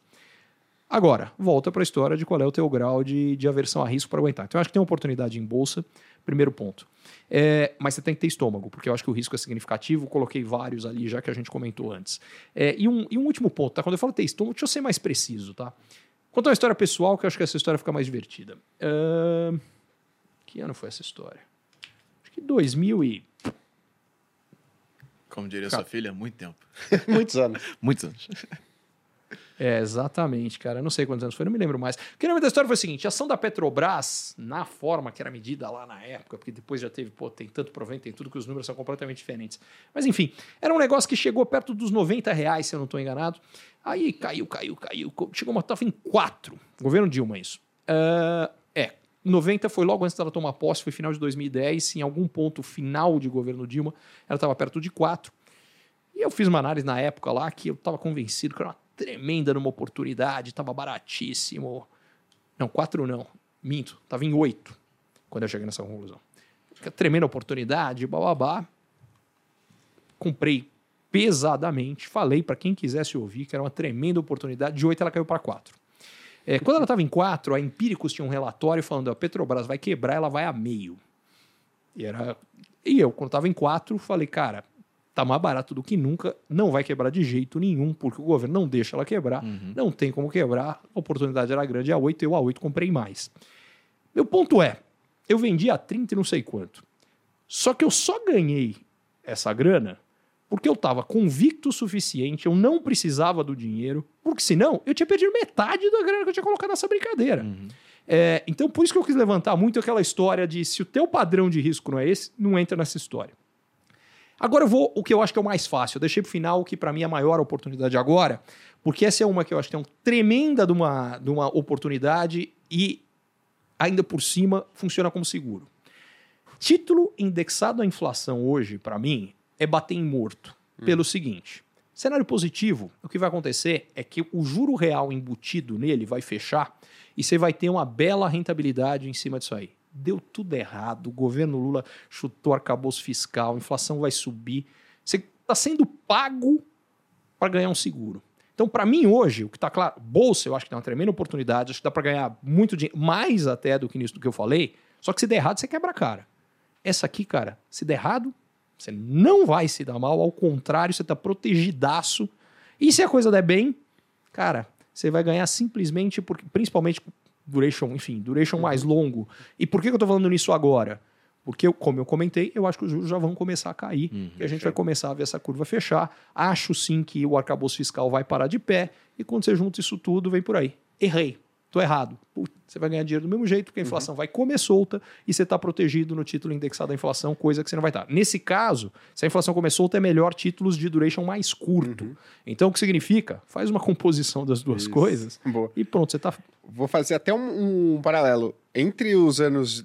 Governo Dilma, né, 2011 e 2016, foi o que a gente viu a deterioração fiscal. Perfeito. Dívida PIB saindo de 50 indo para 70 e pouco. Então foi ver uma deterioração fiscal grande. Em um... Bo Bovespa nisso aí caiu de Pô, cara, 70 e tantos para acho que uns chegou a bater acho que 30 e alguma coisa e, e isso num período de 5 anos o negócio indo para baixo. Exatamente, caiu, caiu para menos da metade do que era. E aí você falou o seguinte, pô, e a pessoa que comprou IPCA mais, mesmo de longo prazo, falando que ele chutou o arcabouço. Nesse período, a pessoa ah, brilhou de ganhar dinheiro? Não, mas superou o CDI. Foi um dos únicos ativos que naquele período. Não, esse, esse é meu ponto. Você está sendo pago. Seguro, normalmente você paga pelo seguro. Uhum. Aqui você é pago, porque o juro real embutido hoje é tão alto uh, que você está sendo pago é, para comprar seguro. Então, Ah. essa para mim é uma oportunidade que é uma das outras coisas que eu costumo falar. É, uma vez por década, batem alguma. a- a- a- normalmente, mercado é difícil pra caramba. É, cara, é difícil de posicionar. Uma vez por década, bate algumas coisas que, bicho, vo- de novo. Ricardo, você tá falando que eu vou comprar isso e daqui a um mês eu fiquei nem a pau. Mas, cara, eu tô falando, de novo, meu horizonte é de uma década, meu horizonte não é de, de 10 dias. Cara, mas essa pra mim é bater em morto. Não, e, e de 2016. Aí você pega, 2015 ali foi deterioração. De 2016 a 2019, que a gente começou a apresentar né, corte de juros, Selic, equilibrando um pouco as contas públicas. O que, que a gente teve no IPCA de longo prazo? Valorização de 320%. A- a- ali você ganhou mais do que na Foi quando a bolsa começou a subir, É. mas você ganhou mais nos títulos. Por quê? Porque você tem o fechamento é, da curva de juro com um título que tem um prazo muito longo, que tem um duration muito longo. Porque, no fundo, por que que... Uma das formas que eu olho para a bolsa, e dependendo da ação isso muda, é, nada mais é do que um ativo de duration muito longo, bolsa. É uma gangorra, É, né? é exatamente, sobe, é exatamente isso. Cara, mas título que você tem indexado à inflação de 40 anos... O efeito é muito maior. E o risco de você ter um ativo na bolsa individual é muito maior. Porque pode Ah, acontecer não, peraí. coisa com a Isso é empresa, outra né? coisa, tá? Você vê que eu falei em bolsa, eu nem, nem quis É. entrar em, em recomendações individuais, porque quando eu falei em bolsa, exatamente porque eu acho que o risco já é normalmente maior, e nesse momento tem uma, acho que tem um potencial grande, mas tem uma incerteza grande no meio do. Cara, vai ter chacoalhada pra caramba. A diversificação é extremamente importante. Diversificação por ação e por setor. E hoje tem uma vantagem, eu diria, em relação a 2016, que eu não tinha, que a taxa de juros lá, tá- lá fora está muito alta. Então, se simplesmente as coisas começarem a ficarem menos pior lá fora, aqui no Brasil a gente vai ter um pouco de espaço para baixar a taxa de juros. Então, a gente não depende nem de fazer o dever de casa 100% bem, que acontecia em 2016. Concordo. Basta lá fora funcionar. Você tem razão. Legal. Agora, Ricardo, e eu, né, particularmente, gosto e tenho uma parte do meu dinheiro sempre alocada lá fora. Né? Tanto em ações americanas Uhum. eu- quanto em renda fixa. E eu acho que você faz bem, porque volta na história da diversificação. Uhum. Diversificação é importante e tem um, tem um detalhe adicional, gente. A bem da verdade, a gente deveria ter a maior parte do nosso dinheiro alocado fora do risco que a gente já tem. Então, o que, que significa isso aqui? Uma das coisas mais malucas que eu vejo é, cara, o cara trabalha na empresa X e tem 90% do patrimônio em ações da empresa X. E aí deu um problema qualquer, ele perdeu o emprego e tudo que ele tinha acumulado. Cara, tá dobrando o risco completamente. Então, quando você está falando de ter investido coisa em outros países, o que isso na prática significa é, cara, deu tudo errado no Brasil, você está protegido de alguma forma. Deu tudo certo no Brasil, você já vai se dar bem no teu trabalho, em todo o resto que tem. Então, eu acho importante essa questão de diversificação. Não, Esse- e, isso é doideira, porque normalmente é o contrário. O cara que, por exemplo, é empreendedor, que ele já tá correndo um risco maior do que uma pessoa que trabalha numa empresa e tal, ele vai e coloca 100% da grana dele em ações. É, porque esse cara, ele já é um cara que tem um perfil de risco maior, Sim. porque senão ele não seria empreendedor. Aham. A questão é, ele já fez isso na profissão dele. E aí é que, por mais. Volta a história, falei, tem gente que tem mais, tem gente que tem menos. Cara, ninguém devia ter um absoluto e ninguém devia estar com dinheiro na poupança. Que é, que, é, que é o contrário desse negócio. Você tá pagando. Você tá... Aliás, poupança é um negócio fantástico. Você tem certeza que você vai perder o dinheiro. Poder real do dinheiro garantido que ao longo do tempo ele vai valer menos. Então, cara, é uma loucura. Esses dias eu tava em casa, o Estadão me ligou e falou assim: Ah, a gente tá com uma matéria aqui, queria que você comentasse. E aí a matéria era sobre um cara, que era fornecedor da Americanas. E aí, basicamente, o negócio dele tava todo exposto a Americanas. E como ele gostava da Americanas, ele falou: vou botar todo o meu dinheiro em ações da Americanas. Quebrou a Americanas, quebrou ele o negócio dele. Então, cara. Mas é, tipo, tem é exatamente disso que a gente está falando. Quer dizer, essa diversificação. Então, qual é a boa diversificação? Você tem que. Na bolsa, você tem que ter uma diversificação por ações. Idealmente, você tem que ter uma diversificação de risco geográfico, que era o que a gente estava falando. Você deve ter uma diversificação entre risco de classes de ativos. Então, tem uma parte que é imobiliário, tem uma parte que é renda fixa, você tem uma parte que é ação, por aí vai. É, e- e o que eu estou falando é tão mais verdade quanto menor é o seu grau de conhecimento de investimento financeiro. Quanto mais você conhece, você pode ser um pouquinho mais agressivo em ter uma alocação um pouco mais concentrada em algo que você vê uma oportunidade muito maior. quanto menor ele é, mais passivo tem que ser o teu investimento, Perfeito. que é estar alocado um pouco em tudo isso. O que significa que em alguns momentos você vai um pouquinho pior, outros você vai ter um pouquinho melhor, mas sempre você vai bem, razoável. Ah, você vai ficar zilhardário com isso? Não. Aliás, se eu posso aproveitar, essa, essa vou ter que deixar um recado para a nação. Cara, vai. qualquer vez que você ouvir alguém com uma proposta de um negócio que você vai ficar rico, rápido, fácil, sem risco, foge que nem o diabo foge da cruz. Isso não existe. O nome desse negócio é golpe e funciona porque quem não quer ficar rico fácil, rápido, sem força. E é exatamente por isso, cara, não entra nessa. É, Não existe bala de prata, né? O pessoal acha que o mercado financeiro. É que a galera começa a investir na busca da bala de prata. O que, que eu vou fazer para resolver a minha vida? Sim. Eu acho que a galera, em geral, investe baseado no retrovisor. É. O que é péssimo, porque o ativo que teve um desempenho espetacular é aquele que ficou caro hoje. Perfeito. Ele teve um desempenho espetacular, provavelmente porque ele esteve muito barato antes. Em geral, quando é espetacular, que tem uma história bacana que vem, sempre. é, a forma de entender isso aqui é o seguinte: quando tem uma bela história, todo mundo quer participar. E aí entra a nossa psicologia. Criptomoedas. Surge. Criptomoeda é legal, porque eu posso falar das bobagens que eu fiz também, mas enfim. É... Leandro também. Que eu tenho história. Não, mas ah, no meu caso, as bobagens são as oportunidades que eu não tive. Não é o dinheiro que eu perdi, porque eu não perdi. Ao contrário, até o que eu fiz eu ganhei dinheiro, mas eu podia ter lavado a alma e não lavei.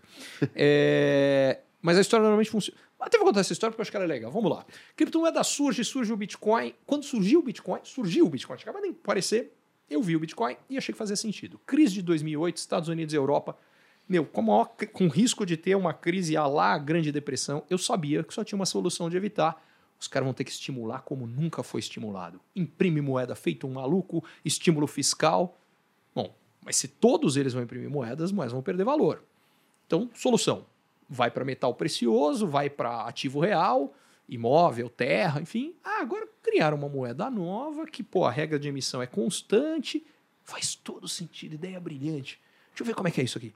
Não, então, tem um cara que é o Satoshi Nakamura. Mas quem é o cara? Não, ninguém sabe. Não sabe nem se ele existe. Falei, cara, isso é golpe. então, aí eu entrei naquele negócio. Já tinha separado. Falei, não, coloca uma graninha. Cara, separei 100 dólares. Não é nada demais. Falei, co- co- coloca 100 dólares isso aqui. Se der certo, vai multiplicar. E eu não imaginava que ia multiplicar, multiplicou. Mas falei, cara, vai multiplicar dezenas de vezes. Centena. Centena. Cara, foi muito mais do que isso. Ah, custava um centavo, tá, o Bitcoin. Esqueci de contar nessa história. Caraca. Aí eu olhei aquele negócio e falei, não, mas é golpe. Não, não vou colocar, porque sabe o que vai acontecer? Eu vou colocar. E aí, quando eu perceber que é golpe, eu vou me sentir um imbecil. Imagina como eu me senti de não ter colocado. Aquele 100, cara, hoje valia não sei quantos milhões. Eu prefiro não ver o número certo, que vai doer demais. Eu não fazia mais nada da vida. É, com 100 dólares. É, imagina quem se sente um imbecil hoje. Mas tô contando isso aqui porque normalmente como é que as pessoas entram em classe ativa? O Do, do Bitcoin é um bom exemplo. Cara, o negócio sobe. Quando ele começa a subir, você fala, meu, mas essa moeda desse maluco eu não sei quem é, primeiro ano. Aí subiu de novo, subiu mais, cara. Subiu pra caramba. Aí tem um cara que fala, não, ganhei, não sei o que. É, sei lá, mas é esquisito, não sei como é que é. Pô, subiu mais, pô, mas esse negócio tá indo bem, não sei o quê. Cara, aí o teu primo conta pra você que ganhou uma grana preta com o Bitcoin. E É aí- sempre basicamente isso, é cara. história, e, é. e aí- é o primo. Porra, para de, e para a- de fazer e a- isso. E, a- e aí você fala, porra, o meu primo, nem brilhante meu primo é. pra falar a verdade, eu sou muito mais inteligente que ele. Cara, não é possível. Aí você pega o Uber. No que você pega o Uber, o motorista do Uber fala que ganhou dinheiro. Aí você fica pra morrer. Você fala, até o motorista do Uber já ganhou dinheiro no Bitcoin? Vou comprar. Cara, na hora que você compra, no dia seguinte o negócio começa a despencar. Por uma razão muito simples. Depois que o motorista do Uber comprou Bitcoin, todo mundo que tinha para comprar Bitcoin já comprou. Só sobrou gente para vender Bitcoin. Aí ele começa a cair, você fala: não, não, eu sou um investidor de longo prazo, não tem problema, eu seguro. Aí ele caiu 10%, caiu 20%, caiu 30%. Você fala: pô, tá, tá bravo isso. Mas eu sabia que era assim. e ele vai voltar, é legal. Aí ele caiu 50%, você fala: pô, tá difícil. Mas vou aguentar, não sei o quê. Cara, aí ele caiu 90%. O Bitcoin tem acho que 14, 15 anos. Ele já caiu 90, é, mais de 80%, acho que Algumas sei lá, vezes. oito vezes, dez vezes, sei lá o quantas. Na hora que ele caiu 90 você fala, cara, eu vou perder todo o dinheiro que eu coloquei aqui. Não. Melhor tirar. Aí ele tira. Todo mundo que tinha para vender Bitcoin já vendeu. Aí ele começa a voltar. Mas você fala, meu, eu não vou entrar nesse negócio. Aí ele sobe mais. Aí ele multiplicou por dois, por três. Porque o negócio que caiu 90, só para voltar onde estava, tem que subir 10 vezes. Uhum. E o Bitcoin não está voltando onde estava. Ele cai e vai para cima na seguinte. Então ele está subindo mais que 10 vezes. Mas ele subiu começo e falou: ah, mas isso aqui não é. Ah, eu já caí nessa uma vez, não vai entrar agora. Depois que ele subiu 30 vezes, aí você fala: pô, cara, todo mundo ganha dinheiro, não tem como perder. E aí chega o meu ponto: não existe classe de ativo, não existe ativo, não existe investimento que se valorize sempre. Se eu ouvir isso, é mentira. Perfeito. É roubada. E, segundo, aqui tá na moda que todo mundo foi, já passou, hum. aquilo já era. É, uma das melhores formas de ver isso é quando você começa a ver alguma coisa na mídia, só tá, ganhei dinheiro com isso aqui, cara, foge, é hora de vender. Porque tá todo mundo. Porque vai atrair. O, o, é, esse é o último movimento, vai atrair o final da festa. A galera que, entra, que é quem entra, uhum. paga a conta e apaga a luz. Então, basicamente, é não entrar nessa. É, eu costumo brincar, mas não é brincadeira. O maior inimigo do investidor é ele mesmo, é a psicologia Sim. dele. Se você dominar isso, você leva uma vantagem enorme investimento. E tem uma história que acho que deixa isso melhor do que no. Se eu não me engano, acho que era T. Rowe Price, eu não tenho certeza. Mas tem um, um grande gestor de fundo uh, americano que um belo dia resolveu estudar os, o pessoal que tinha dinheiro investido neles, que tinham os melhores retornos. E aí descobriu o seguinte: eu não lembro qual era a porcentagem, mas se não me engano, 90% dos melhores retornos era gente que tinha morrido. Sabe por quê? Porque o cara que morre, ele não mexe na conta. Porque normalmente a galera mexe na conta na hora errada. Ele vende depois que caiu e ele compra depois que uhum. subiu. Ele perde dinheiro sempre. O cara que não fazia isso era o gênio do investimento. Uhum. É porque o cara não colhou. É. Essa é uma das razões, aliás, pelas quais o meu horizonte de investimento é, é muito longo. É para evitar de eu fazer esse tipo de bobagem. Perfeito. Não, eu trabalhava fazendo gestão de, de fundo de investimento e aí tinha um, tem um fundo que era indexado à inflação. E aí o que, que acontecia? Ah, pô, 2011 a 2015, o fundo, cara, ali do lado do CDI, só que com risco muito mais alto. O que, que acontecia? A galera resgatava. Chegou no final de 2015 e o fundo tava com patrimônio desse tamanho quase que não pagava a equipe que estava ali por trás. E a gente, cara, esse é o momento, o pessoal saía, ligava falava, o que tá acontecendo? Que o fundo tá ruim. Cara, esse é o momento de entrar, porque as taxas de juros estão subindo, pô, vai iniciar um ciclo positivo. Agora é hora de entrar. O pessoal resgatava. 2016 a 2019. O fundo porrava. O que, que acontecia? Você olhar o patrimônio, começava a subir lá em 2019, todo mundo colocando dinheiro no fundo. O fundo saía de 200 milhões de patrimônio para um bi e meio. Você falava, agora não é hora de estar aplicando, gente. Mas aí a galera vai e coloca dinheiro no mas, momento mas, errado. Mas o problema é exatamente esse. E, e, tem um outro estudo que eu não lembro quem fez nos Estados Unidos, pegaram a rentabilidade de todas as classes de ativos nos Estados Unidos e a rentabilidade média do investidor. Ela é menor que de todas as classes de ativo. Eu falo, como é que o cara conseguiu? É porque ele está sempre na errada. Uhum. Porque a única forma de você conseguir, você conseguir ser pior que tudo. É um negócio incrível, cara. É um negócio... no e, pior horário e veja no pior. Não, e isso aqui, eu usei a história do, do seguro para a história da inflação. Uma das formas de entender isso aqui é quando que tem maior demanda de seguro contra incêndio? Depois que pegou fogo na casa do cara. E é exatamente. Rede cambial. Quando é que as empresas compram rede cambial? Depois que o dólar foi aos céus. Uhum. Cara, a hora de comprar regra de cambial é depois que o negócio despencou. Ah, Perfeito. não, o dólar estava em 4 em 2002, caiu para 1,5 em 2008. Ninguém estava redeado cambial. Quando ele volta para 4, todo mundo comprou rede hum. cambial. Enfim, é... por isso que eu digo, o maior inimigo de cuidar bem do, dos investimentos somos nós mesmos. Se a gente entender, primeiro, o que a gente sabe fazer e o que a gente não sabe, amarra a sua mão para não correr o risco de fazer o que você não sabe. Uhum. É o ponto número um. Uh, que é uma das coisas interessantes também. A priori, liquidez é um negócio bom em investimento. Na prática, para a maior parte dos investidores, é uma roubada. Uhum. É. Porque o cara sai na hora errada. Por quê? Porque a hora errada é a hora que o psicológico dele vai estar tá pior. Pô, entrei nessa ação aqui, caiu meu 80%, não tá valendo nada, não sei o quê. Ele acabou de transformar numa perda real o que até aquele momento não era uma perda real. Aí ele cristalizou. Uhum que acontecer depois. E, e diga-se passar, não estou falando que toda ação que caiu 80% é bom negócio, tá? Às vezes vale a pena se vender e recuperar outra. Às, né? às vezes é roubada também. É. Mas enfim, é, é isso. Não, e a galera, pô, deixa eu te falar, ó, 640 pessoas ao vivo aqui, puta aula. 330 likes. Pô, gente, like é de graça. É de graça ainda. Like. Já, já vai ser tributado, viu? Então, enquanto ainda não é tributado, Aproveita deixa aí, o like deixa o like aí, meu. Boa. Agora, ô, Ricardo, poxa, tem um. Você segue uma um racional por trás da sua alocação? Assim, tem determinados percentuais?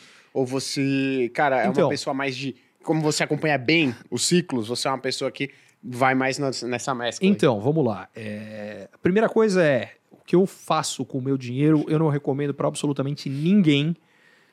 Eu trabalhei em mercado financeiro 20 anos, ah, eu fui muito tempo fui estrategista de investimento, ah, fui ah, trader, fui gestor de fundo, tenho um grau de, de, de, ah, de aversão a risco muito baixo. É, Porque isso é outra coisa, os caras falam, não, eu aguento o risco. Aguentar risco é o que você faz na hora que você está perdendo muito dinheiro. Aí você vai descobrir seu verdadeiro grau de. E eu já, eu já tive várias vezes de estar errado e perdendo muito, então eu sei qual é o meu grau de aversão a risco. É, Então, por conta disso aqui, eu oscilo muito mais as minhas posições do que eu recomendaria para qualquer um fazer. É, então, eu tenho sim uma alocação estrutural básica, cara, mas o que eu saio dela, eu não recomendo ninguém fazer. É, eu já cheguei a Vou te dar o exemplo mais extremo, que era um que eu, cara, tinha uma convicção gigante. É, eu dei uma atacada, assim, três dias, onde eu saí de uma alocação de bolsa de 4% para 65%. Caraca. Isso foi em 2008. A história inteira foi o seguinte: é, tinha um final de semana, uma sexta-feira, que a- o boato é que o Citibank ia quebrar. Já tinha quebrado a Lehman Brothers, Stearns, aí não, o Citi vai quebrar. E Bovespa bateu 29,5 naquela, naquela coisa. E, e aí, com o mercado fechado na sexta-feira, os bancos pela primeira vez se juntaram os bancos centrais. Estados Unidos, Europa, eh, Suíça, Japão, Inglaterra e fizeram um pacote eh, pesado de injeção de recursos. Só que naquele momento, em 2008, os bancos nos Estados Unidos e Europa estavam muito piores do que aqui. E eu falei, cara, vai ter uma parte grande dessa liquidez que vem para cá. Ah, e eu falei, cara, a bolsa vai voltar. Não sei como. não- É parecido que eu falei. Enfim, no, na segunda, o Ibovespa já abre com um gap de alta de 10%. Foi onde eu fiz a maior parte da grande maior parte dessa alocação. E não só isso, eu montei uma. uma- ali eu, eu peguei quem se beneficiava disso. Eu peguei os caras mais alavancados que tinham, porque era quem mais ia se beneficiar da entrada de grana. Então, cara, toda, toda a turma das ações do Ike Batista, todas as construtoras, bancos médios. Enfim, o resultado dessa brincadeira foi que, além de ter feito uma alocação grande, eu. Só uma coisa, tá colocando isso aqui, é que é o melhor investimento que eu fiz na minha vida. Nunca, na- nunca nada deu tão certo. É uma única vez na vida que foi assim. Não é que esse é o meu padrão médio. Sim. Mas, enfim, cara, em, um, menos de um ano e meio, a minha carteira teve um. grande, teve um retorno de 450%. Caraca, porra. E, e- e isso é legal, sabe por quê? Porque eu fico... Mas, mas deixa eu só reforçar, Ah. tá, gente? Eu, eu odeio contar quando conta quando dá certo sem contar quando dá errado. Porque não fique achando que ah, é assim. Uhum. Só aconteceu- ganhador, né? Aconteceu uma vez, cara. Já quebrei a cara pra caramba também. Uhum. Você tomou um enfim. risco imenso E essa, isso, e né? essa aí eu tomei um risco. É porque o meu grau de convicção era gigante. Eu Uhum. tinha certeza que aquela injeção de liquidez não ia ser a única. Uhum. Porque eu conhecia bem o tamanho do buraco. que- que- eu tinha acabado de voltar dos Estados Unidos, tinha morado lá oito anos trabalhando no mercado, em Wall Street, e eu sabia o tamanho do buraco do mercado imobiliário lá. Então eu sabia a quantidade de liquidez. A quantidade exata eu não sabia. Mas eu sabia que, cara, os caras vão injetar muita liquidez. E aí fala, cara, quem precisa de liquidez, o negócio vai porrar. É, Tomei um, um risco, foi uma vez na vida. Uhum. Eu tenho 52 anos. Nunca fiz um negócio desse tamanho, ah, ainda mais tomando um risco como eu tomei, mas é porque eu tinha um, um grau de convicção eu também nunca tive desse tamanho. Acontece uma vez na vida. É, uma coisa e uma pergunta eu vou comentar aqui. A primeira que eu vou comentar, a primeira coisa que eu vou comentar é que isso é legal, porque é, eu venho ouvindo a sua história, lendo a história de vários gestores, inclusive a história do, Stu, do Stuberger, né, que está no livro. Eu sempre falo desse livro aqui porque as pessoas não leem. E é onde tem a entrevista dele mais legal, Gestores de Fortunas da Mara Luque. Que ele fala o seguinte: as melhores posições, as que eu mais gosto, são aquelas em que eu estou contra a convicção do mercado. Eu tenho Sempre. convicção no que eu tô falando, eu estudei, eu me aprofundei, eu entendo o que eu tô falando, e eu coloco uma boa parte do meu patrimônio porque é a simetria.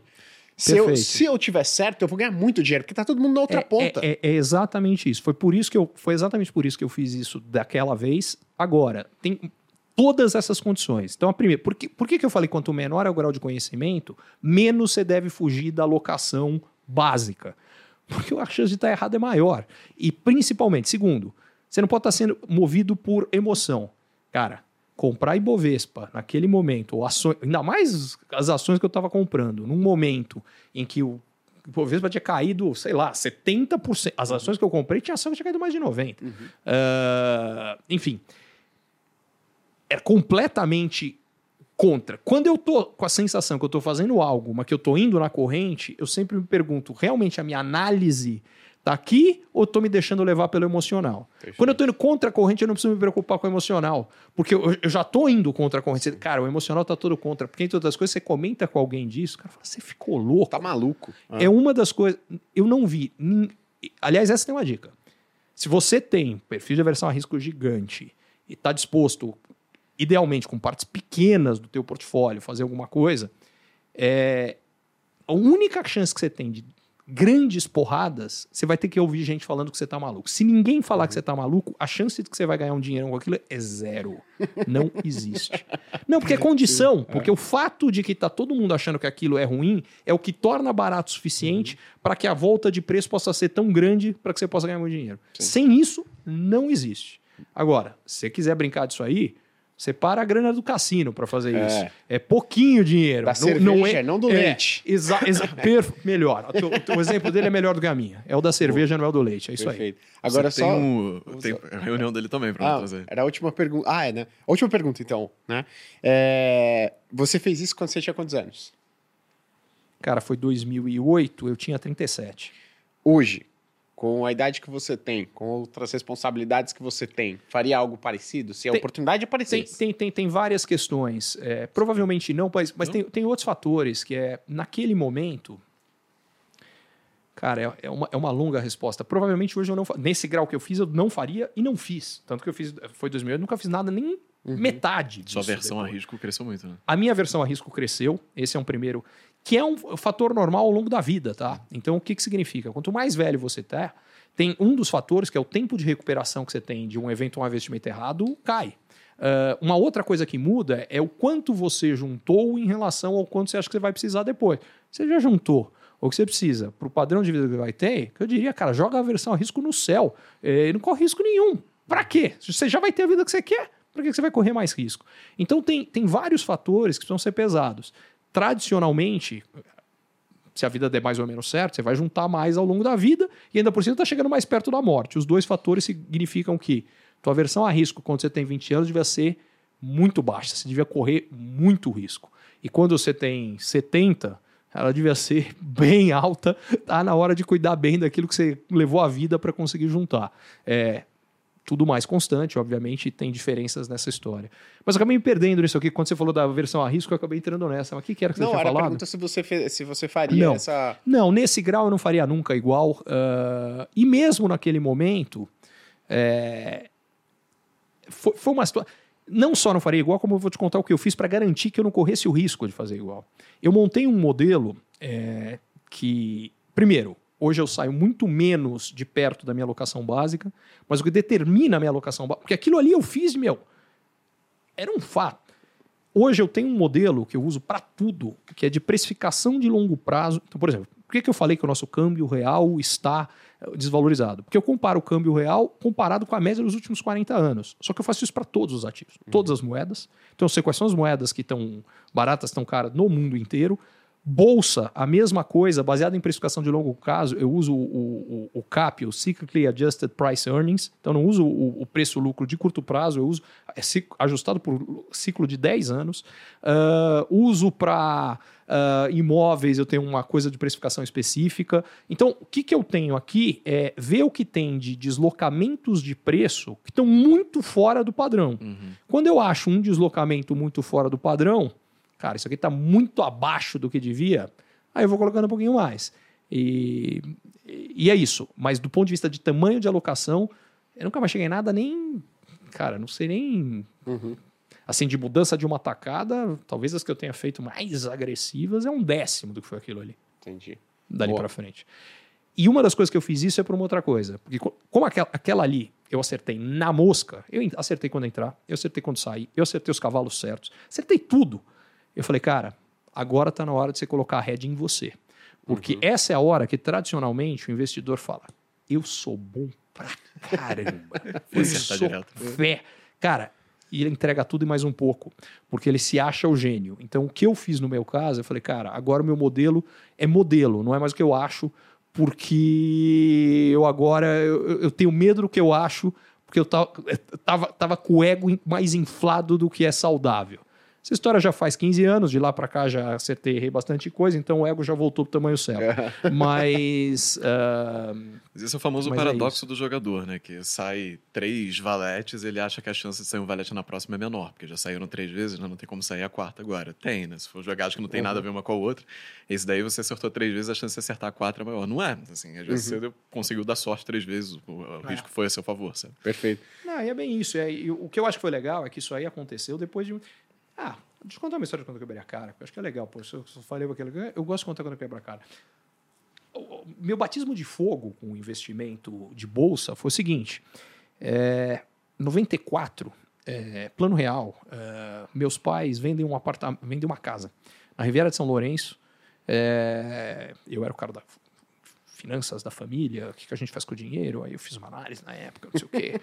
Por alguma razão eu achava que Eletrobras tinha um upside de 20%, que eu não tenho a menor ideia mais do porquê, enfim. E, cara, eu convenci meus pais, pegaram dinheiro de uma casa. É, a casa não custava o que custa uma casa hoje, precisa deixar claro isso também, mas enfim. E colocaram em ação da Eletrobras. Cara, em uma semana ela subiu os 20%. Aí eu falei, cara, bota no bolso, porque era o que eu achava que ia subir em seis meses, subir em uma semana. Bota no bolso. Semana seguinte ela devolve os 20%. O que aconteceu? Eu acertei a análise em alguma coisa e tive a disciplina de, na hora que aconteceu, muito mais rápido do que eu imaginava, pular fora. Até aí, mérito. O resto tudo foi sorte. Cara, eu podia não ter saído. É, podia. Subiu 18, falar, não, mas é, ainda tem mais para subir nos seis meses.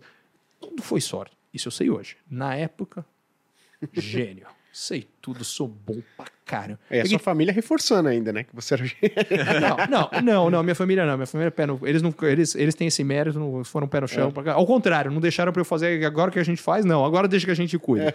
Legal, não teve nada disso. Já fez sua graça. Meu pai já era mais velho e mais sábio do que eu, já sabia que eu já, já tinha gastado a minha sorte ali. é... Mas eu peguei todo o dinheiro que eu tinha, que era nada. É, porque eu fiz minha pós-graduação na França em 93, 94, voltei em 94. Então, na época que eu fui para lá, eu torrei tudo que eu tinha, estava trabalhando há pouco tempo, salário de quem estava começando, salário vagabundo, então não tinha nada. Mas era todo o dinheiro que eu tinha, 100%. Aí, já como era 100%, vou montar uma carteira de ação diversificada, seis ações. É, era minha carteira diversificada, com toda a grana que eu peguei. Isso eu fiz em agosto de 94, foi isso? Não, não, fiz depois, outubro de 94.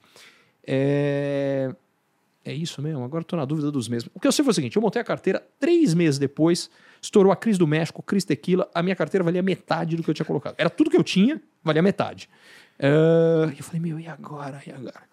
Eu falei, não, não vou realizar. Mas a lógica toda era essa: não vou realizar, não vou botar a perda no bolso. Não tinha mais do que isso, tão sofisticado quanto isso, não vou colocar a perda no bolso. E eu passei a acompanhar a carteira contra o um investimento no CDI. No dia que cruzou, eu falei: chega, já passei o um susto desgraçado, bateu no CDI, zerei a carteira.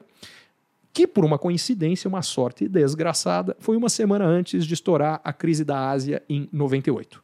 O que significa que podia não ter acontecido e eu tinha quebrado a cara e estava com aquelas ações até hoje. Mas o que aquilo me ensinou é, primeiro, que tem muito mais coisa que eu não sabia do que eu sabia. Hum.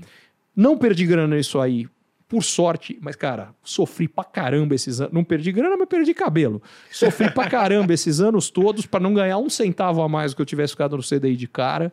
Uh, e foi uma tremenda lição. E aquilo ali me ajudou a, a entender mais lá para frente. Mas o fato é, eu entrei na hora completamente errada. Uh, aí nem sei se as minhas ações querem mais ou menos que o resto, porque eu sei lá, mas.